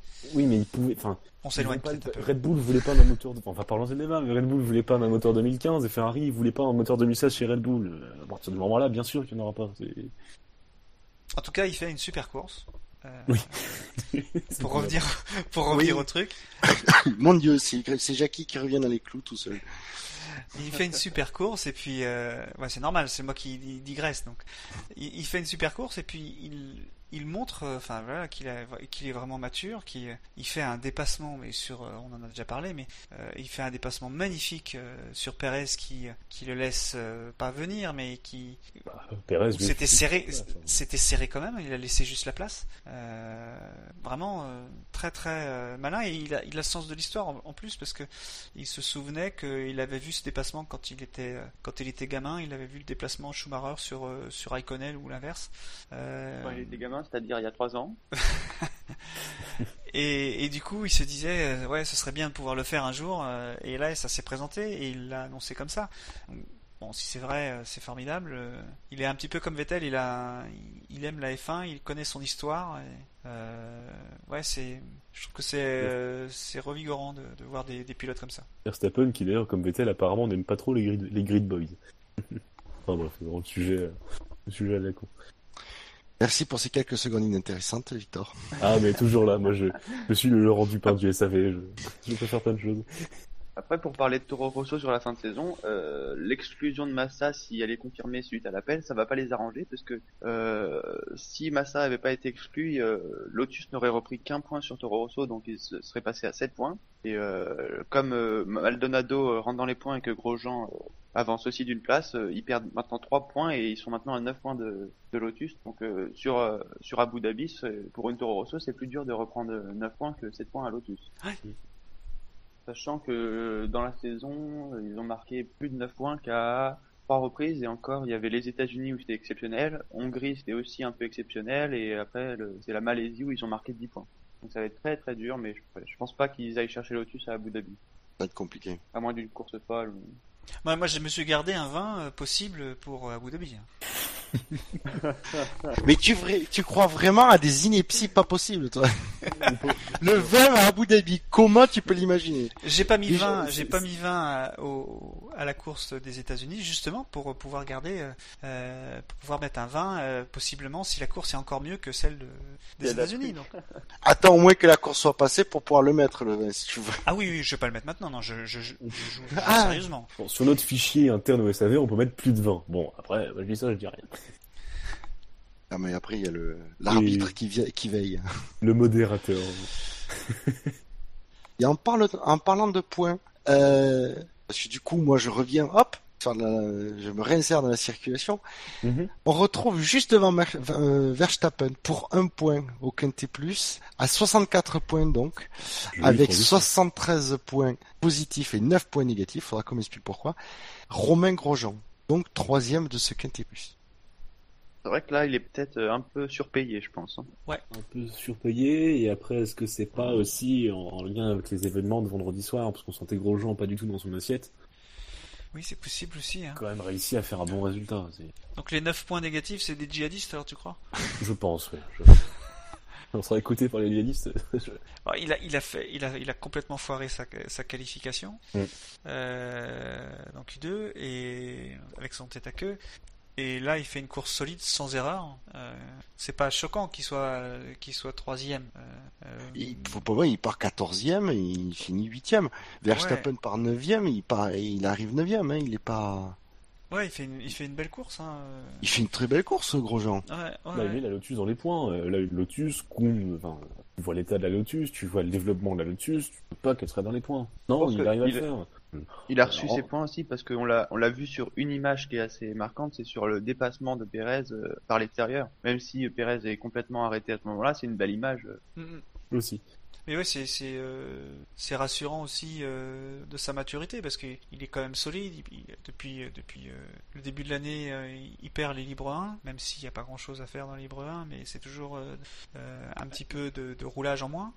il donne l'image du gars qui, qui saute dans la voiture, qui est prêt et qui fait une course solide et paf, des points pour pour récompenser ça.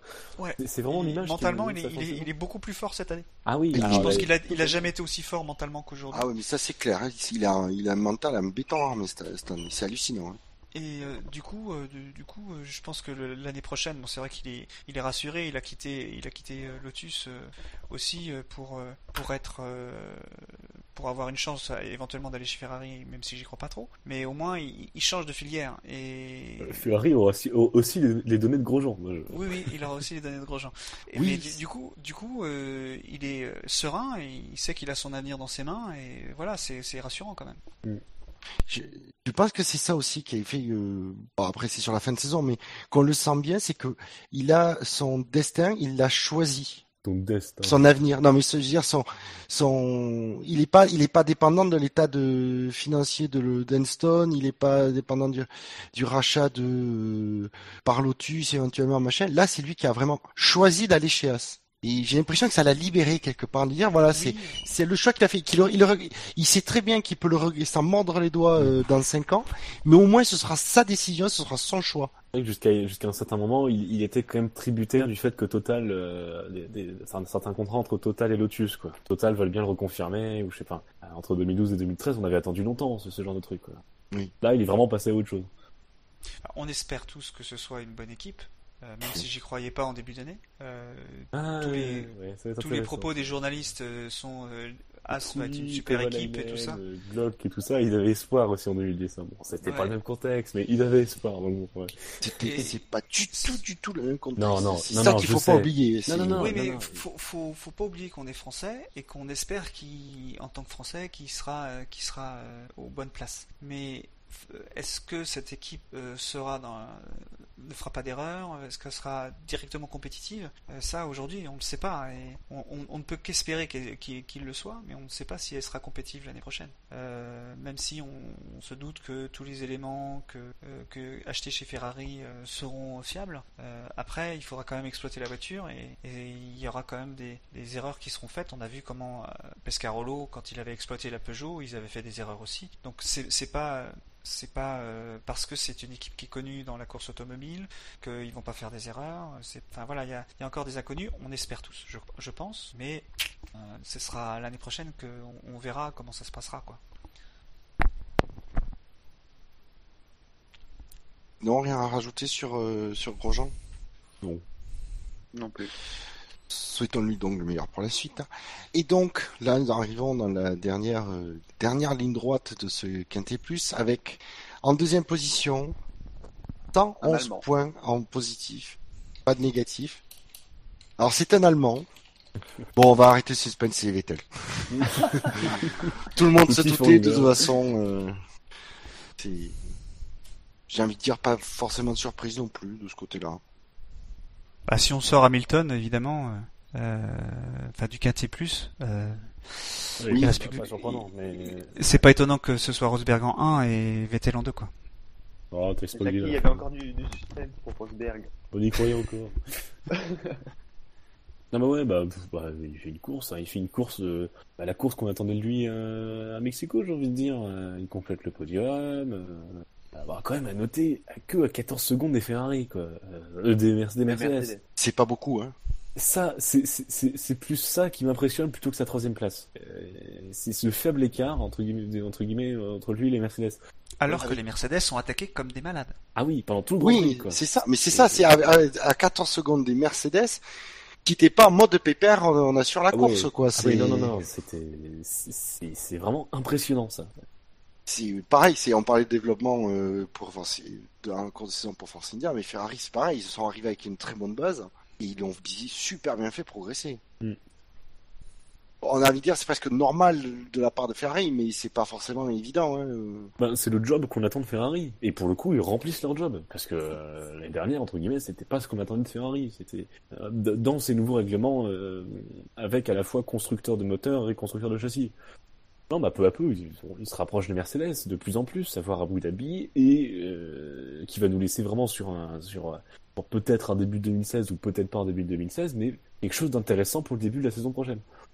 Oui. Autant à la fin de la saison 2014, bon, euh, euh, personnellement, je me suis pas dit, euh, tiens, Mercedes va se faire rattraper. Là, on a quand même, euh, on a quand même des, quelques arguments qui nous laissent à penser que Ferrari sera bel et bien là. Mais surtout que il y a une stabilité du règlement entre cette année et l'année prochaine. Donc déjà c'est ça, c'est la base de Ferrari a une bonne base. Ils l'ont Ouais. bien développé. Ça veut dire que je pense que ça fait un. Je pense qu'en fait tout ce qu'ils ont mis, cette... ce qu'ils ont fait en développement cette année, ils savent que c'est réutilisable l'année prochaine. Et voilà, c'est ça qui est bon. Euh... Après, euh, après la question de savoir est-ce que Mercedes va pas réussir à recreuser l'écart, mais j'imagine quand même que c'est, ça risque d'être difficile. On gagne pas des poignées de dixième à ce niveau-là. aussi. Et c'est vrai que ce sera aussi intéressant de surveiller, euh, je pense, une certaine évolution de la part de- du comportement de, de Vettel l'année prochaine si la Ferrari est vraiment aux avant-postes. Euh, parce que là, récemment, je me suis amusé à regarder pas mal de conférences de presse de cette année. Quand on le voit à côté des deux Mercedes, Tu, tu regardes pas les courses sinon? Non, non, mais tu sais, c'est un peu comme la pub à la télé. Moi, je regarde la pub, mais quand il y a le film, je zappe, quoi. C'est. Non, mais quand, quand tu vois Vettel, il se place vraiment en position d'outsider, quoi. Euh, T'as les deux Mercedes qui font leur course, etc. Lui, il fait le coin à côté. Euh, Et on sent que ce qui se passe en conférence, enfin, moi je sens que ce qui se passe en conférence de presse, c'est aussi le Vettel qu'on trouve sur la piste. Euh, un gars qui a rien à perdre, qui peut pas être dans les deux devants, mais qui, qui se donne à fond et euh, l'outsider quoi. Mais l'année Avec une prochaine, confiance si de fou. Ah oui. Il, ouais. il a une confiance en lui extraordinaire en ce moment. Ah, c'est impressionnant. Ah et, et- mais l'année prochaine, il pourra, je pense qu'il pourra plus trop se permettre ce genre de comportement. Il sera plus l'outsider comme cette année. Il devra se remettre dans, un, dans, un, dans, une, dans position de euh, la, la, la, la, la bête qui a gagné ses quatre titres. Quoi. Alors, je sais pas s'ils seront capables encore. Bon, je dis pas forcément titre, mais c'est vrai que bon, si jamais espoir y a, il faut qu'il enfin, il faut qu'il se remette dans, dans, dans ce, dans, dans ce truc-là. Quoi. Bon, après, peut-être qu'il, peut-être que Ferrari va nous faire cinq saisons à la, à la Ferrari d'Alonso, quoi. Mais bon. Après, on s'en aperçoit peut-être pas autant en tant que spectateur, mais on est quand même que dans la deuxième année d'un règlement qui est tout nouveau encore, et il y a encore sûrement des, des belles choses à trouver et à, à améliorer. Oui, Aussi, c'est vrai que c'est vrai que les équipes de Formule 1 avec leur faible leur faible zone de développement des fois font des miracles. fais confiance aux ingénieurs pour, euh, pour trouver des, des, des trucs, des, des nouveautés. Rien de plus sur, euh, sur Vettel et Ferrari.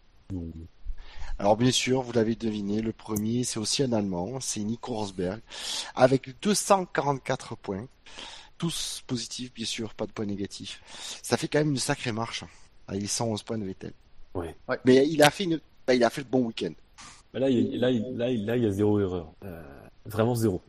C'était Ouais. serré pourtant la qualif. hein. Très très très serré. Ouais. Euh, vraiment autant sur leurs deux salves là. Ah, Le, fait de partir devant euh, bah, crée un vrai avantage euh, parce qu'il y a, on peut supposer que si euh, Hamilton était passé devant, euh, c'est pas sûr que euh, Rosberg aurait pu suivre le rythme. Euh, mais là, il l'a tenu, donc euh, c'est intéressant pour lui euh, d'être capable de, euh, de montrer qu'il est qu'il est devant aujourd'hui. Il il- psychologiquement, il est fort là. Et pas de petite erreur euh, comme à Austin qui lui a coûté la victoire, ni à Mexico qui lui a rien coûté quoi. Mais ouais non, tr- très très propre et, et comme tu le dis, très fort mentalement. Espérons que ça dure. Ouais, ouais, ouais. C'était c'est le mec. Non, mais je, dis, je dis pas bah, ça parce que je suis fan de l'un ou de l'autre, je m'en fous à la limite. C'est juste pour avoir. euh, parce que si l'année prochaine on n'a pas euh, Mhm. Ferrari qui soit euh, de- de- au même niveau que Mercedes, parce que je pense quand même ils seront encore un petit peu en dessous, sauf sur quelques circuits où ils seront, ils seront, ils seront mieux, mais globalement ils seront quand même en dessous parce que Mercedes a de l'avance. Euh, J'aimerais qu'il y ait euh, une vraie guerre entre entre les deux, enfin une guerre au sens euh, sur la piste, euh, pour qu'ils se, ils se puissent se battre, euh, qu'ils puissent se doubler, qu'ils puissent euh, nous faire rêver euh, de, de, de- enfin, avec un super spectacle, euh, parce que ce qu'on veut c'est des pilotes qui se doublent, euh, même s'ils sont vois. dans la même, même s'ils sont dans la même équipe, quoi. Je vais être plus ambitieux que toi, ambitieux que toi Jackie. Moi, je- j'espère vraiment l'année prochaine une passe à 4 entre les deux Mercedes et les deux Ferrari. Ah bah ce serait l'idéal, clairement. Ce serait- Non, une passe à 3. T'es optimiste pour Raikkonen, hein Ouais, euh, c'est quand même, c'est attends, c'est quand même Raikkonen qui n'est pas devenu champion du monde par accident. Hein, euh. Non, non, Raikkonen, s'il a une voiture euh, qui lui convient, euh, il sera dans les 4 1 Ah oui, Par c'est clair. hein. accident, euh, il était pas favori. hein. Après, il a fait quelques belles courses cette année, notamment à Bahreïn où il prend le, la deuxième place. Donc il Ouais, peut, mais- il peut, il peut sortir des, des bonnes choses de sa voiture. J'ai, ouais, le problème c'est que ces dernières années, il dit que la voiture lui convient pas parfaitement, on sent que il, a du mal. Mais euh, comme Euh, dit coup- si la voiture lui convient bien, euh, faut, faut pas l'oublier, le, le Kimi. Hein, c'est, ça peut être un très très bon, très très gros client hein, de ce côté-là. Ouais, mais la voiture, la voiture lui convient pas. Enfin, euh, sous, sous, sous Alonso, bon, ok, la voiture, quand il était encore avec Alonso, la voiture était typée Alonso. Là, il y a eu un changement, la voiture, euh, il y a eu un changement avec l'arrivée de Vettel. Il pourrait la mettre. Enfin, je comprends pas que la voiture ne soit pas, euh, soit pas encore, comme ne commence pas à être à son goût, quoi. Et- Elle devrait l'être. Ou alors Raikkonen s'y prend pas forcément de la meilleure des façons. Et Mais bon, sinon, concernant Rosberg, euh, top, Ouais, course, top course. Voilà, on a, en fait, on a- c'est c'est On- simple, ça va droit au but, c'est Rosberg, c'est voilà, top course. euh. Et c'est ce qu'on dit généralement pour ceux, enfin c'est ce qu'on a beaucoup dit aussi cette année sur les souvent les, les premiers du Quintet Plus quand c'était pas le vainqueur de la, enfin quand c'était le vainqueur de la course, euh, c'est que généralement, euh, bon par certaines euh, deux, deux, trois, deux, trois, deux, trois exceptions, mais c'est propre, net, c'est tout. C'est une course dominée. Je le trouve un peu contradictoire aussi quand il dit que euh, au Mexique, il, disait qu'il conduisait. C'est pas la, la colère d'avoir perdu le titre qu'il avait qu'il avait euh, fait conduire mieux. Et là, il dit que c'est les déclarations d'Hamilton qui l'ont poussé dans ses derniers affrontements et qui l'ont l'ont remotivé en fait.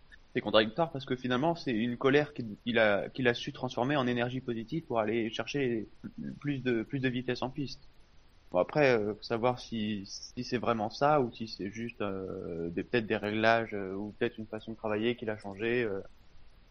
Oh, je pense que là, euh, à ce niveau de la saison, ouais, à ce niveau, tu changes pas de, de façon de travailler comme ça. euh. Il a peut-être un truc à changer, mais vraiment un truc. C'est sa manière de célébrer. Je, je- je suis le seul à pas trouver beau. euh, Enfin bon, après euh, c'est un pilote quoi. Il fait ce qu'il veut quand il sort de la bagnole, quand il arrive au, euh, sur la zone Ah bleue, oui, d'accord. Mais, mais les images d'Hamilton quand il sort de sa bagnole, remplie de joie, etc., comparé à Rosberg qui, qui prend le temps de retirer la protection autour du truc, du truc son casque, ses gants, sa cagoule, ça fait beaucoup moins spontané. Bon, bon, bon. Après, ça, ça reste des images du sport, on aime, on n'aime pas, mais c'est un peu moins joli, je trouve, et c'est un avis personnel que, que les célébrations d'Hamilton. Par contre, Hamilton qui fait la gueule sur le podium, euh, ça c'est moins joli aussi. hein. Aussi. C'est des compétiteurs, hein, il veut profiter du moment. Oui, et puis on faisait Oh, euh, oh, le reprocher C'est- c'est bien- de, faire la gueule sur le podium. euh, c'est normal Ouais, de ouais. le reprocher à Hamilton. Euh, Ce que je veux dire, c'est que ce sont des compétiteurs. Il veut profiter de ce moment, il veut montrer qu'il est content, il veut faire durer pour faire que Hamilton attende. Enfin, ça peut être ça aussi. Enfin, je, enfin, je- j'extrapole. hein. Mais euh, voilà, ils sont. Il est au Brésil, euh, la, les terres de Senna, euh, Senna, le l'idole d'Hamilton. Voilà, il est content de le battre à son sur ce sur ce Grand Prix où il espérait gagner Hamilton. Donc euh, voilà. Ah non, mais quand, quand, quand je disais que Rosberg était, enfin, les attitudes de Rosberg quand il gagne, c'est pas la première fois. Au Mexique, c'était pareil, et sur les autres grands prix aussi. Je crois que c'était euh, parce qu'il a gagné. Non, il enlève, il enlevait pas son. Là, il a enlevé. Là, il a enlevé son casque. D'habitude, il enlève pas son casque. Ouais, mais d'habitude, je le trouve long aussi. Enfin, c'est, plus souvent. Euh, Il a le droit de savourer sa victoire euh, Ouais, plus c'est long. derrière. plus c'est long, plus c'est bon en même temps. C'est- son côté finlandais. Ah. Méfie-toi, Victoire, de, le, de lancer ce genre, ce genre de choses. Ouais, non, mais je veux savoir. Messieurs, je vous propose donc de conclure euh, ce Quintet Plus. Pardon. Et d'enchaîner. euh, Alors, du coup, ben, les classements, parce que ça n'a pas forcément bougé en tête, mais euh, peut-être derrière. Donc, au classement du SAV, le seul, le vrai, euh, on retrouve euh, toujours Lewis Hamilton devant, suivi de avec 4 84 points, Sébastien Vettel second 69, Nico Rosberg troisième 26 points, Max Verstappen quatrième avec 12 points, Jenson Button cinquième avec 7 points, Romain Grosjean sixième avec 3 points, Fernando Alonso septième avec 1 point. À 0 point à égalité, nous retrouvons Alexandre, Alexander Rossi, Carlos Sainz Jr. et Sergio Valtteri Bottas, lui, est euh, 11e avec moins 4 points, suivi de Daniel Ricciardo, moins 8. À 12, moins 12 points, nous retrouvons ex aequo Nico Hülkenberg et Danny Kiat. Suivi à moins 13 points de Felipe Nasser. Ensuite, derrière, on a Roberto Miri, moins, moins 14 points. Et oui, il est toujours dans le classement. Euh, trompe de colonne. Euh, suivi ensuite de Kimi Raikkonen, euh, pardon, moins 17, euh, à égalité avec Felipe Massa, Will Steven avec moins 21 points, Marcus Ericsson moins 31 points, et toujours bon dernier, Pastor Maldonado avec moins 53 points. Euh, au, classement constructeur, pardon, euh, toujours Mercedes en tête, 110 points, devant Ferrari 52, Toro Rosso 12, McLaren 8, euh, moins 12, Red Bull moins 20, Williams moins 21, Manor moins 35, Sauber moins 44 et Lotus moins 50. Dans l'autre classement, Le petit, là.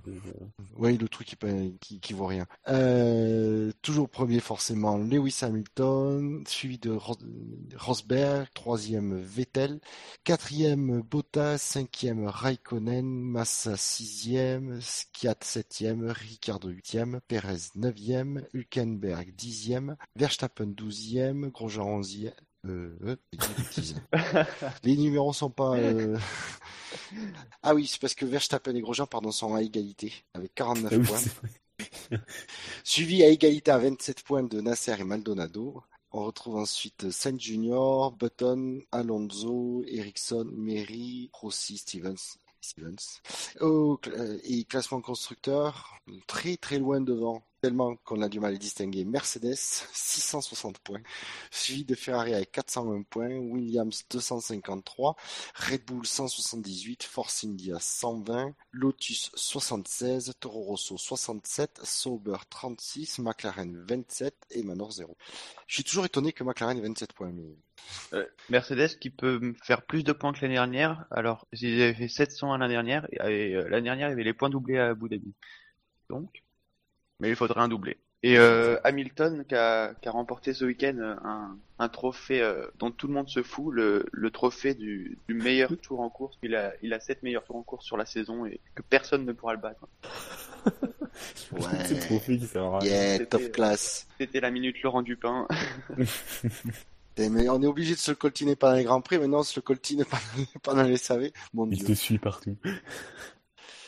Messieurs, le grand moment que tout le monde attend à chaque émission d'après Grand Prix, l'effet marquant de la course. Ah. Alors, il faut que j'aille trouver les ABC. Hop. Euh, du coup, euh, l'effet marquant du Grand Prix du Mexique, vous avez été 95 votants, nous vous en remercions comme d'habitude. Ah oui, nous vous remercions aussi tous ceux qui ont voté pour le quintet plus ou moins, c'est toujours euh, agréable de votre part.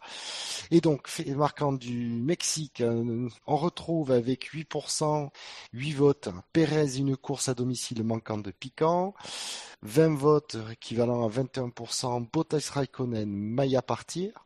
Deuxième, 24 votes, soit 25%, Vettel, double erreur pour une double peine. Et enfin, avec 43 votes, soit 45%, Rosberg, une performance qui mexique. Alors, qui était là dans la dernière émission? Pas moi. Non plus. Mais c'était bon ce, bon, ce sondage. Hein. Jackie Non, tu étais Jackie n'est même pas là cette semaine. Si, si, je sais plus si j'étais là, mais enfin, je, je, suis là, mais je sais pas si j'étais là euh, le, la dernière, euh, au dernier. je, ne sais plus. Et ça me dit rien du tout. moi, je me souviens. Moi, je, moi, j'étais, j'ai fini deuxième. J'ai fait la double erreur, de double peine. Mais euh, donc, du coup, qui, qui veut commencer pour l'effet marquant de cette, de cette course? Je passe mon tour. Euh... Ne précipitez pas surtout. Hein. Euh... Ouais, j'aurais hésité avec un truc un peu comme le Mexique, là, euh, Rosberg, une performance qui Mexique. Alors, au départ, je serais j'étais parti sur, mais c'est vraiment bancal. Hein, Rosberg, un show comme la Brasville. mais je sais pas, je trouve pas ça ouf. mais Rosberg, une performance qui Brésil, personne va rien comprendre. Non, mais si tu veux, si tu veux je te le laisse. J'ai quelque chose de, bien plus expressif, de, bien marquant sur la course. Euh, on va partir comme fait marquant. On y a cru, mais en fait, non. Ah, pas mal. Donc on y a cru, mais en, en fait, non. Oui. Ça ratisse large en plus. Hein. Oui, voilà. Donc je, vais taper dans toutes les fine bases. Euh, autant par exemple entre la gaguerre Rossi Stevens qui, qui, qui bat son point. Alors, comme la ponctuation est très importante dans l'effet marquant, tu le. ah oui. oui, oui, c'est crucial. Il y a une virgule entre cru et mais. Il y a une virgule. On y a cru, virgule, mais en fait, virgule, non. Point. Point ou point d'exclamation? Non, point, point, point, le, le point blasé. Le... Le, point, le normal, quoi. Voilà. Jackie, Quentin? Euh... Bon bah je vais le faire, mais ça va être totalement pourri. Euh... Non. euh... C'est pas la qualité du fait qui compte, c'est la formulation. Depuis qu'on vous le dit. Ouais, mais il y a des trucs des fois qu'on gagnait, on se dit mais pourquoi? Euh... Massa, un pneu trop chaud. alors, alors, comment tu le, le ponctues ça? Massa, virgule, un pneu trop chaud, euh, point d'exclamation. Jackie? Euh... Je réfléchis à Hamilton. Euh... Hamilton va encore pleurer combien de temps? Ça va pas gagner ça, mais c'est juste pour le principe. Hamilton va encore pleurer combien de temps? Hmm. Si tu peux jouer sur les anti-Hamilton, ça peut, ça peut éventuellement marcher. Et moi de mon côté, Peut-être quelque chose à faire sur Alonso? Parce qu'il termine la Ah, course quand ouais. même. Euh, oui, il y a peut-être un truc sur Alonso. Avec tout le bruit que ça a fait sur les réseaux sociaux. Oh, ouais, ouais, à la fin, il est limite trop. Ah, il y a des mèmes quand même qui ont été extraordinaires. Ah oui. Il y a des gens qui sont très inspirés sur Internet. Oui, euh, Barfapi, euh, c'est très bien. Ah, de mon côté, ah, je sais pas trop. Euh... Ou alors je peux jouer sur la fanbase de Raikkonen. Elle a l'air, en- elle elle a l'air d'être en grève hein, ces derniers temps, cette scène-là. Il y avait un très joli sur le chat. Hmm, Ouais, mais il est sur Hamilton, il est déjà pris. hein. Ouais, c'est dommage. Allez, non, Bon. au dernier moment, je change, je bifurque. Verstappen, toujours égal à lui-même. Point d'exclamation. Donc, vous pourrez retrouver très rapidement, euh, il faudra que je dise après l'émission, euh, les faits marquants. euh, vous pourrez voter pour les faits marquants du Grand Prix du Brésil 2015. Vous pouvez retrouver On y a cru, mais en fait, non. Massa, un pneu trop chaud. Hamilton va encore pleurer combien de temps? Et Verstappen, toujours égal à lui-même. Ça est fini pour les faits, pour les faits marquants. Euh, morceau. va passer à l'autre deuxième partie très attendue de nos auditeurs. Les cartons jaunes, rouges, les drive-through. Messieurs, vous avez, vous êtes armés? Vous êtes prêts à dégainer les, Jackie, t'as- laissé quelques munitions ou... Ouais, enfin je. J'ai- taillé la FIA euh, dans mon top flop. Je pense que je vais en remettre ça, en- je vais en remettre encore une couche.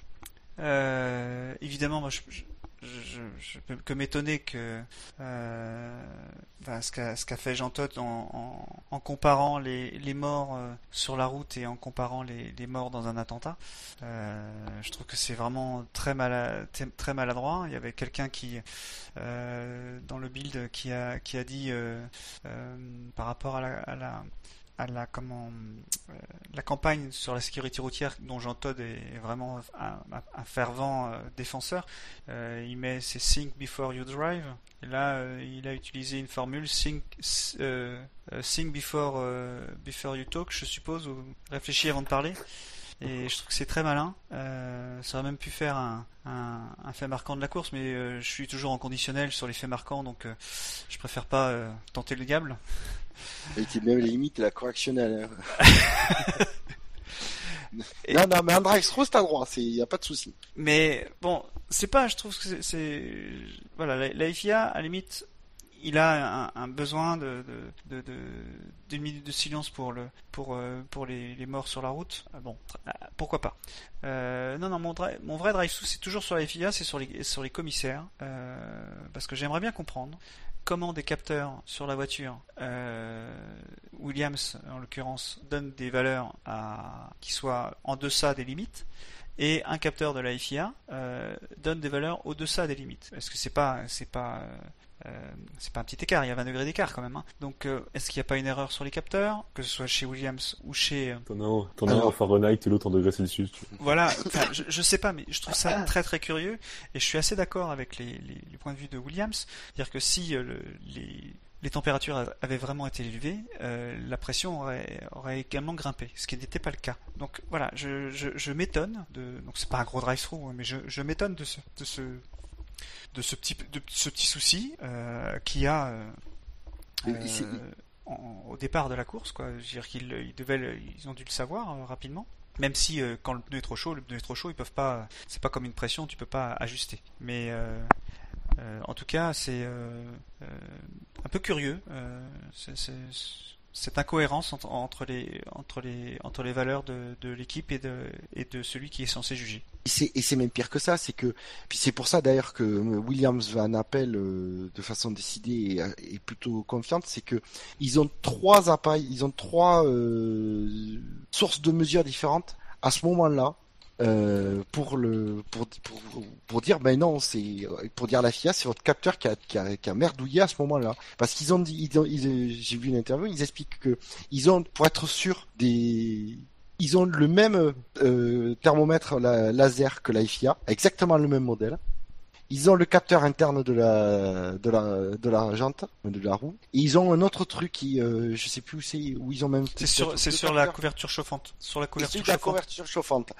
Donc ils ont trois ils ont trois euh, valeurs et en fait Ah, C'est même plus que ça parce qu'en fait, dans chacun des capteurs, il y a euh, trois sous-capteurs en fait. Par exemple, euh, sur le capteur de la voiture, il y a intérieur, milieu, extérieur. Et c'est pareil pour, sur les couvertures chauffantes. Après, sur le sur le, le, le prise de thermomètre au laser, ça c'est euh, euh, c'est à l'endroit où tu fais le- la, la mesure quoi que tu que tu as le truc. Mais c'est ça c'est qu'ils disent voilà il y a, il y a- trois les trois nous donnent les mêmes nos trois trucs nous donnent les mêmes euh, les mêmes valeurs et donc un c'est exactement le même modèle de thermomètre que celui au- au- officiel des, des commissaires. Donc ils disent c'est qu'il y a eu un problème euh, au moment de la prise de température, mais euh, ça va être difficile de de montrer ça quoi.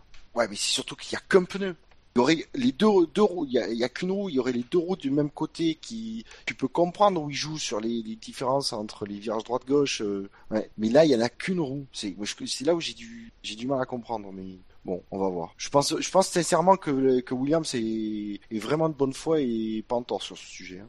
Qu'il y a eu, un- qu'il y a eu un problème avec la, la, la prise de mesure. Surtout qu'on parle, comme tu dis, 20 degrés, quoi. C'est énorme. Ouais, soit il y a une grosse bourde, soit je sais pas. Mais c'est vrai que c'est, bref, c'est étonnant comme affaire. J'attends de voir comment Et je me, je me demande si c'est à cette température-là, ça bulle pas déjà quoi. Bon, euh, bah, il faut voir, hein. je crois que c'était Red Bull qui était à 20 degrés de plus en essai que Ferrari ou ce genre de truc, quoi. Donc, euh, Oui, mais c'était 20 degrés à partir de 80 ou 100. Là, on est à 125 ou 130. Euh, Oui, 123, je crois. 120. Je crois que le- le- normalement c'est 103, il est à 600 c'est 123. Ouais. Bon. Oui, c'est c'est- 20 c'est degrés alors que on est déjà un au-dessus de tel 100. écart, c'est, c'est étonnant, quoi.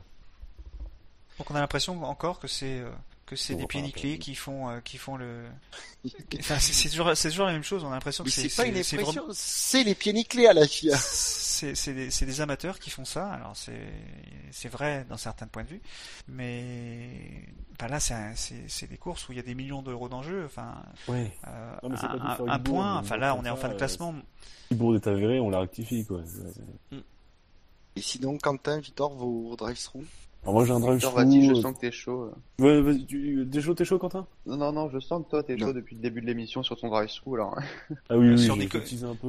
Bah, C'est sur Nico concernant- Hülkenberg, non? Non, non, non, ouais, il a pas été sur le podium. Quel, quel, quel, enf- quel, euh, quel, quel méchant pilote. Ouais. Euh, non, c'est plus concernant la réalisation TV. Euh, il y a juste en fait un exemple qui m'a vraiment, euh, fra- bah, plusieurs exemples qui m'ont frappé. Euh, quand tu vois, tu vois un drapeau jaune, puis après tu, tu, bah, je deux tours après, tu vois qu'il y a eu un incident entre Maldonado et Ericsson, et ça te fait passer cet incident pour vraiment, genre, un, un fait, mais moins que rien de la course, quoi. Pareil, quand t'as des luttes pour, enfin, quand t'avais, t'avais limite match sur la tête, euh, je sais plus, il y en avait un des deux qui sortait des stands, euh, ils étaient encore à un écart. Euh, le réalisateur suit euh, une autre bataille, je, je, je- je ne sais plus laquelle. Il revient après sur des Mercedes, elles sont collées les unes aux autres, quoi. C'est, c'est la tête de la course, on attend que ça. Donc bon, euh, à un moment, euh, j'ai pas trouvé la réalisation TV très intéressante ce week-end. Euh, Après, sur le, ouais, sur le, sur la rediffusion de l'accident euh, Maldonado-Ericsson, il a eu lieu au 31e tour, je crois, et euh, il a été rediffusé qu'au 35e ou 36e tour. Voilà, et ça te donne vraiment l'impression que cet incident, oh non, c'était, oh, tu sais, c'est genre, c'est genre le pilote qui a fait quoi, qui a, qui, a, qui a- qui a fait un lock-up, un, un, un, un virage, quoi. Et vas-y, qu'on en a eu aussi des replays, des replays de dépassement DRS. Une fois, Ouais, ça, deux fois, trois fois l'hélico, la première voiture, oh, c'est bon, quoi. Après, pour Maldonado Ericsson, pour leur défense, c'est que c'est tombé en pleine euh, salve des, des arrêts au stand, donc euh, ils filmaient les arrêts au stand plutôt, mais bon, il y avait largement le temps de le diffuser, surtout qu'ils nous ont diffusé qu'une caméra embarquée de Maldonado. Aussi, et surtout que, bah, voilà, Rostand, t'es à côté du premier virage, quoi, t'es pas le bout du circuit. C'est. Limite, tu peux te faire un, tu vois, un plan où tu vois l'arrêt au stand en, en arrière-plan. Ah ouais, Moi, je dis Joker sur la réalisation télé. Et, et oui, et un, un dernier truc. On s'en fiche de voir le fan avec ses bières dans la ligne droite pendant qu'il y a quelque chose qui se passe sur la piste. Oh, voilà. J'ai pas vu ça. mais le fan, il est content, lui. Hum, ouais, oui, à un moment, il y avait, je, je me- j'ai une image en tête, c'est sur la, sur la, la, la ligne droite d'après les S de Sénat. Euh, ils ont montré des fans avec des binous, euh, alors qu'il se passait quelque chose en piste, je crois. Parce que ça, on l'a beaucoup vu au Mexique. hein. Ouais. Mais là, je, ça m'a pas choqué. Bah, moi j'avais trouvé pourtant que la réalisation était plutôt pas mal parce qu'on a d'habitude euh, on voit pas le on voit pas la course en tête. Là j'ai trouvé qu'elle Ouais. était un peu mieux que d'habitude. Elle, était pas forcément mal, mais un peu maladroite, je dirais en fait. Victor, tu deviens comme moi, si jeune, c'est assez grave. Ouais, mais du coup t'as plus de drive-through toi? Parce qu'on t'a piqué la FIA. Ah non, mais on t'a moi, piqué- on t'a piqué les réalisateurs. Comment tu vas faire? Non, mais moi déjà la, ré- la réalisation, j'ai arrêté parce que Ouais, mais bon. sinon je, je vais me péter une veine. Enfin, Ouais c'est bien c'est bien de se désintoxiquer en fait. Voilà, ouais, c'est ça. Je, je suis en période de sevrage. je- J'essaye chopé, la- j'ai chopé la névrose, c'est fini. Et le pire, c'est que quand tu bloques sur la réalisation de télé, c'est fini pendant, pendant Ouais, ouais, tu vois que ça, quoi. Euh... Ouais, il me semble que ça a été évoqué dans une émission précédente, mais c'est vrai qu'il y a un refus de la de la réalisation à vouloir euh, mettre en place le double écran quand il se passe des choses. Euh, ouais surtout que maintenant enfin la plupart des gens ont des grands grands écrans quoi. hein. Oui, oui, c'est puis en tube cathodique, euh, c'est bon, quoi. Oui, c'est plus les 45 cm de l'époque. Ouais. Que j'ai connu le tube cathodique euh, de, de, de, de mon- de mon jeune âge. Mon Dieu. Et l'année fière. Ah oui. Regardez le roi lion dessus. Avec les VHS et tout. Enfin bref. Euh... Mon drive-through. Euh... J'avoue que j'ai- il fait- comme il s'est pas passé grand-chose, je sais pas. Je sais pas à qui le coller parce qu'après, comme le dit euh, vous m'avez piqué, vous m'avez piqué les filles. J'aurais pu, en cas de défaut, euh, retomber sur la réalisation TV parce que ça, ça marche à tous les coups et c'est toujours valable. Euh, J'avoue que j'ai pas vraiment, euh, j'ai pas vraiment de carton rouge à mettre sur ce sur ce week-end. Euh, euh,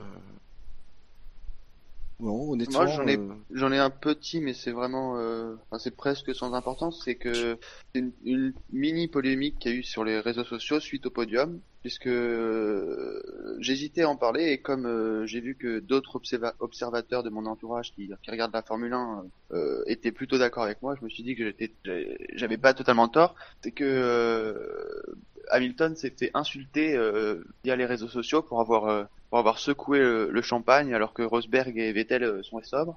Alors que trois minutes avant, on voit Vettel qui court sur le podium pour amener son casque, qui est en euphorie totale et euh, je pense que c'est vraiment euh, de, franchement c'est c'est c'est petit et c'est euh, c'est même presque hypocrite. Tu veux tu veux dire fêter leur victoire euh, avec euh, une euphorie euh, assez normale et au moment de secouer le, champ- le, le champagne, ils sont ils sont calmes et Oui, alors je l'ai remarqué parce que c'est surtout que euh, on, on l'a, ouais, à la télé on l'a vu. As, tu as Vettel qui va pour, il, il voit, euh, il voit Hamilton secouer le champagne. Il, il va pour, euh, il se prépare, puis il met le, le pouce euh, sur- au goulot de la bouteille. Et là, à ce moment, il se, il se tourne vers, euh, vers euh, Rosberg pour voir ce qu'il fait. Il réalise que Rosberg lui te fait pas Oui. le champagne. Et c'est là, je crois, qu'il réalise qu'il y a une retenue d'un coup et qu'il réalise que il faut, il faut- ouais, il, y a une- il respecte une certaine retenue. Après que Hamilton, euh, que il se ret- que Rosberg et Vettel se retiennent, euh, c'est- bien de leur part que Hamilton euh, célèbre sa, sa deuxième place, ouais, soit euh, soit plus joyeux sur le podium, c'est euh, c'est ouais, c'est très bien Ah ouais, aussi. Je, je n'en veux pas quoi. Il n'y a pas d'indécence là-dedans. en avant, c'est plus euh, plus les insultes qu'il y a eu sur les réseaux sociaux alors que Ah, Vettel et Rosberg ont, alors que Vettel et Rosberg ont fêté juste avant leur victoire, euh, Vettel a couru sur le podium pour amener Oui. D'ailleurs, c'était Ah, une image je- très sympa. Non, mais de toute façon, il y a, il y a toujours des. euh, on sait quand même qu'il y a un paquet d'anti-Hamilton. Euh, Fab se bat avec toutes les semaines. Mais voilà. Mais oui, mais après, c'est. Dès qu'il y a un truc à reprocher, les anti-Hamilton le, le lui reprocheront. Et, et inversement, c'est là pour tous les pilotes. Voilà, c'est. Il défend McLaren aussi. enfin. Non, mais ça, c'est un sacerdoce, c'est pas pareil. Mais voilà. Mais. Oui, du coup, je, je, je te- je t'emprunte ton drive, ton, ton petit drive-through euh, de, de deuxième base, euh, Quentin. Je t'en dire, prie. euh, Voilà, je, je... c'est pas bien les gens sur Internet. Et du coup, nous en avons fini avec des drive-through. On attaque la der- dernière ligne droite de, de, l'ess- de cette émission avec le, le traditionnel, en tout cas traditionnel cette saison, euh, coup d'œil dans le rétro. Et donc, messieurs, nous étions euh, dimanche euh, le 15 novembre. Alors, je vais être honnête, hein. il y a vraiment pas grand-chose qui se, qui se passe en F1 euh, 15 novembre. Ok générique de fin alors. puisque euh, nous pouvons, il y a eu deux choses, c'est le la naissance de euh, Jeremy Michael Hunter, qui est un pilote américain des années euh, des années 50, Mhm. euh, puisqu'il est né en 1932, euh, le 15 novembre. Ça a un 1932. rapport Il- avec euh, Alan, Alan Zer Jr. aussi? C'est pas un pilote Non, de NASCAR lui? Hunter, Hunter, U-N-S-E-R, Hunter. Oui, mais je crois que c'est ça aussi. Euh, je sais pas du tout. Euh, moi, ma source, c'est euh, StatF1 et ils me disent pas qu'il y a, qu'il y a un lien avec un autre. Je cherche, je cherche. Vas-y, cherche, cherche. Et donc, il est décédé le 19 mai 1959 à Indianapolis à l'âge de 26 ans, durant, euh, lors d'un ex- des, dans un accident, pardon, durant les essais des 500, des 500 miles. Il a participé à, il a, il a été inscrit à deux grands prix, il a participé à une course, euh, ah non, deux, c'est pas clair. Bref, euh, il a fait, il a fait un Grand Prix en Formule 1, donc à cette époque-là, c'était les, c'était les 500 miles d'Indianapolis, puisqu'il faisait, c'était commun. Mais surtout, nous avons eu une seule autre course, un 15 novembre, 4, un 15 novembre. C'était en 1987. C'était en Australie, puisqu'à l'époque, l'Australie était à la fin de saison et pas en début. Course qui a été remportée par euh, Gerhard Berger. Et je me disais que ce serait bien de Gerhard Berger, Autriche, mais je me suis dit surtout ce serait bien de, de voir un peu la carrière de ce pilote euh, Oh là là. pas très connu des. je me venge. Chaque Oui. fois que j'en ai pris plein la tronche, parce, parce que je suis une bille en historique de la F1, je me, je, je me suis dit que j'allais me venger, donc vous êtes mes, mes victimes ce soir. Euh, et donc nous allons voir un peu, vous, messieurs, les podiums de Gerhard Berger. Les podiums de Gerhard Berger. Donc il, est, il a fait oui parce que si je fais si je fais les victoires euh, il y en a pas des masses. Si je fais les pole positions c'est Ouais. pas mieux c'est pas beaucoup mieux. Et les et les meilleurs tours on s'en fiche un peu. Donc je me suis dit les podiums ce serait pas mal. Parce que il y a pas que le, y a pas que la première marche qui compte euh, en course sur le mille. Il y en a deux autres en plus et donc Gerhard Berger a fait 48 podiums dans, dans sa carrière de F1 Non, Euh, c'est je sais demander pas des 48 quelle va être la question, mais j'ai très peur parce que là. Et donc vous allez, ben, le but c'est comme d'habitude à tour à élimination, euh, euh, pas direct, mais euh, vous allez chacun me su- proposer euh, une course, euh, ben, un Grand Prix dans lequel il a pu faire un podium. Et c'est euh, ah si si, je me venge. Et donc ça Mais permettra dis-toi de. qu'avec Quentin, on n'était pas nés, quoi. Ouais, mais les grands prix, vous les connaissez. Euh, Euh... On a Et le droit à on combien se moque- d'erreurs Et moi on se moque après parce que je connais pas des trucs des, des, des grands prix où j'étais euh, qui sont passés Ouais, avant que on, donc se permettrait, euh, on, on se permettrait pas de se moquer, attends. tout de suite il est mielleux l'autre. Bah oui. Non, allez, vous avez vous avez droit à deux erreurs. Euh, donc pour quand même, je vais du coup comme il y a des des jeunes de Pecno qui, Non, mais il a couru qui en commencent à se rebeller, moi je dis voilà. Du coup, il- alors je vous dis que son premier podium, il a eu lieu en 1986 et son dernier a eu lieu en 1997. Ça vous laisse 48 podiums en 11 années. Ça va, vous devriez pouvoir me me trouver euh, avec- rien qu'en faisant au pif, vous, vous devriez pouvoir en on trouver. peut commencer. Et du coup, Quentin, puisque t'es motivé, je te, vas-y, vas-y. Bah, du coup, je vais dire euh, Australie 87. Oh, Vous donnez l'année aussi? Ah bah, c'est pas mal, oui, que de me donner l'année, parce que sinon. Euh... eh ben oui, je... bien joué. Merci. Allez, Il me Victor. semble qu'il a gagné, non? Allez, euh, au hasard. Hein. Hongrie 86. Alors, en 86, eh, raté, non, il n'a pas fait la Hongrie. Euh, Tu me lances un Jackie. truc au hasard. euh. Je vais dire euh, le Grand Prix d'Autriche. Quelle année? Je donne pas d'année. Ah si, il me faut une année. Oh, vas-y, au hasard. Euh, non, mais dans ce cas-là, tu mets tu mets deux points euh, s'il y a les- le Grand Prix et l'année, et un point s'il y a seulement la- le Grand Prix. Non, non, c'est euh, non, non, mais comme ça, ça va aller très vite. Alors, on va dire euh, 89. Alors, tu m'as dit donc euh, Autriche 89. Autriche 89 et raté. On va avoir besoin de plus de deux erreurs du coup, hein, parce qu'on va en trouver aucun. Non, mais on va aller à deux heures parce que comme ça, ça permettra de faire court. Et tu vas nous lire les 48 après ou... Non, non, je, je, je regrouperai. Euh, du coup, mais c'est à, toi- à toi, Quentin. Euh, Grande-Bretagne 88. 88. Et non, c'est raté. Alors, je vais vous donner. Allemagne. je- Vas-y. Euh, Tu donnes ou on a encore un- ou alors on est... c'est quoi c'est deux erreurs ou une Ben, erreur tu as dit? C'est deux erreurs et après la troisième vous êtes éliminé. Mais du coup, euh, bon, je vais, je vais vous, donner, je vais vous donner un petit indice. Il a gagné sur dans euh, trois écuries différentes Benetton, Ferrari et McLaren. Tu, tu penses, on, on savait quand même ça. Enfin, Ah non, Bah, apparemment, euh, Victor et Quentin non, donc euh, Ah non mais moi non c'est euh, des super indices pour le trouver l'année et un Grand Prix. En compte la conjecture que Benetton est supérieur. Non, euh, euh, Non, non, non, allez, on va, on va tenter euh, ce qu'on appelle le pif. Euh, Allemagne 90. alors 90. Allemagne, mais bien, c'est bien. Il a bon, fini troisième. Euh, donc Brésil, Brésil. Quelle année Euh, tu disais en 87 et 97, c'est ça? Entre 86 86 et et 97. Voilà. Euh, Et donc, du coup, 93. Non, Alors, pas 93, 92, 92. Brésil 92 Ouais. Raté. Moi, je vais t'éliminer au prochain tour. Ah, si jamais avec un peu de chance. Euh, je vais dire Allemagne 88. Attends. Euh, Allemagne 88. Bien. Il, il a fini troisième. hasard. Il a fini troisième. Euh, je vais tenter aussi au pif Argentine 88. Je tape dans l'exotique. Ah oui, Argentine. euh, Et non, dommage.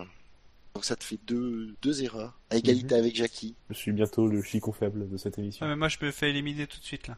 Grand Prix de France, euh, 80, 90. Oui. J'ai dit non? 90. Ah, j'avais pas entendu, j'ai pas entendu le 90 à fait. Alors tu me dis que France 90. Et non, Jackie, tu es éliminé. Voilà, je m'en doutais. Quentin, qui n'a qu'une erreur mine de rien, Quentin. Alors, Eh, stat et fin. Non. euh, euh, Italie 89. Bien, mais je suspecte que tu es déjà sur ta TF1. Non, non, mais je vais aller, euh, sérieusement, je vais aller jouer au loto. Eh, hein. eh, Ah, franchement, tu du vas à l'euro million et tu tentes ta chance, hein, parce que là, euh, Non, mais je fais que des grands prix européens dans les années 80, fin 80. et- Ah, il y avait un Georges Berger euh, aussi. qu'est-ce qu'on euh, qu'est-ce qu'on peut essayer là? 48 podiums. Allez, euh, je, je, je vais, je vais retenter, euh, je vais retenter l'Allemagne, ça va bien réussi. Allemagne 95. Ah, j'y crois pas, mais bien, mais bien joué. Sérieux Ouais. Ah bah je continue sur hein, parce que tu sais, ça se prolonge. Tu pensais pas que ça durerait aussi longtemps hein Ah, non, non, non, je pensais que vous seriez plus éliminé que ça. Même dans les difficultés, on se surpasse. Ouais, du coup, euh, je vais te voler ton, ton créneau, euh, Victor, et je vais dire euh, Allemagne Non, pas 89. l'Allemagne. Quatre... Pardon, Allemagne combien? 89. Alors j'avoue que euh, Berger est un bon client pour gagner, pour être sur le podium en Allemagne, mais pas en 89. Malheureusement, vous vous retrouvez donc avec deux erreurs partout. Allez. Il n'a pas gagné l'Autriche. hein. Allez, euh, Hongrie 94.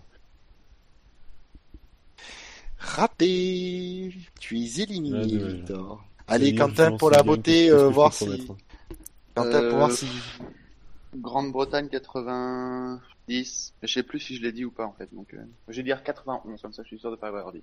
Grande-Bretagne 91. Bien vu. Non. Ici. Non. Et tu. Ouais, fais- fais- fais- Ferme ton internet, euh, Quentin. non, mais c'est bien joué. Bien, bien joué. Bien, tu, mais tu es notre, tu es notre vainqueur ce soir, Quentin. Ouais. Et j'ai même pas besoin, j'ai même pas besoin de chanter du Céline Dion. Non, et donc pour pour revenir vite fait sur, sur ces podiums de, Berger, les deux premiers sont en 86 sur Benetton.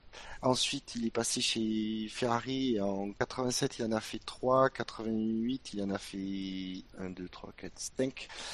Et, euh, deux en 4, et 3 en 89, pardon. Après, c'est la longue euh, lignée avec euh, McLaren de 90 à, à 92.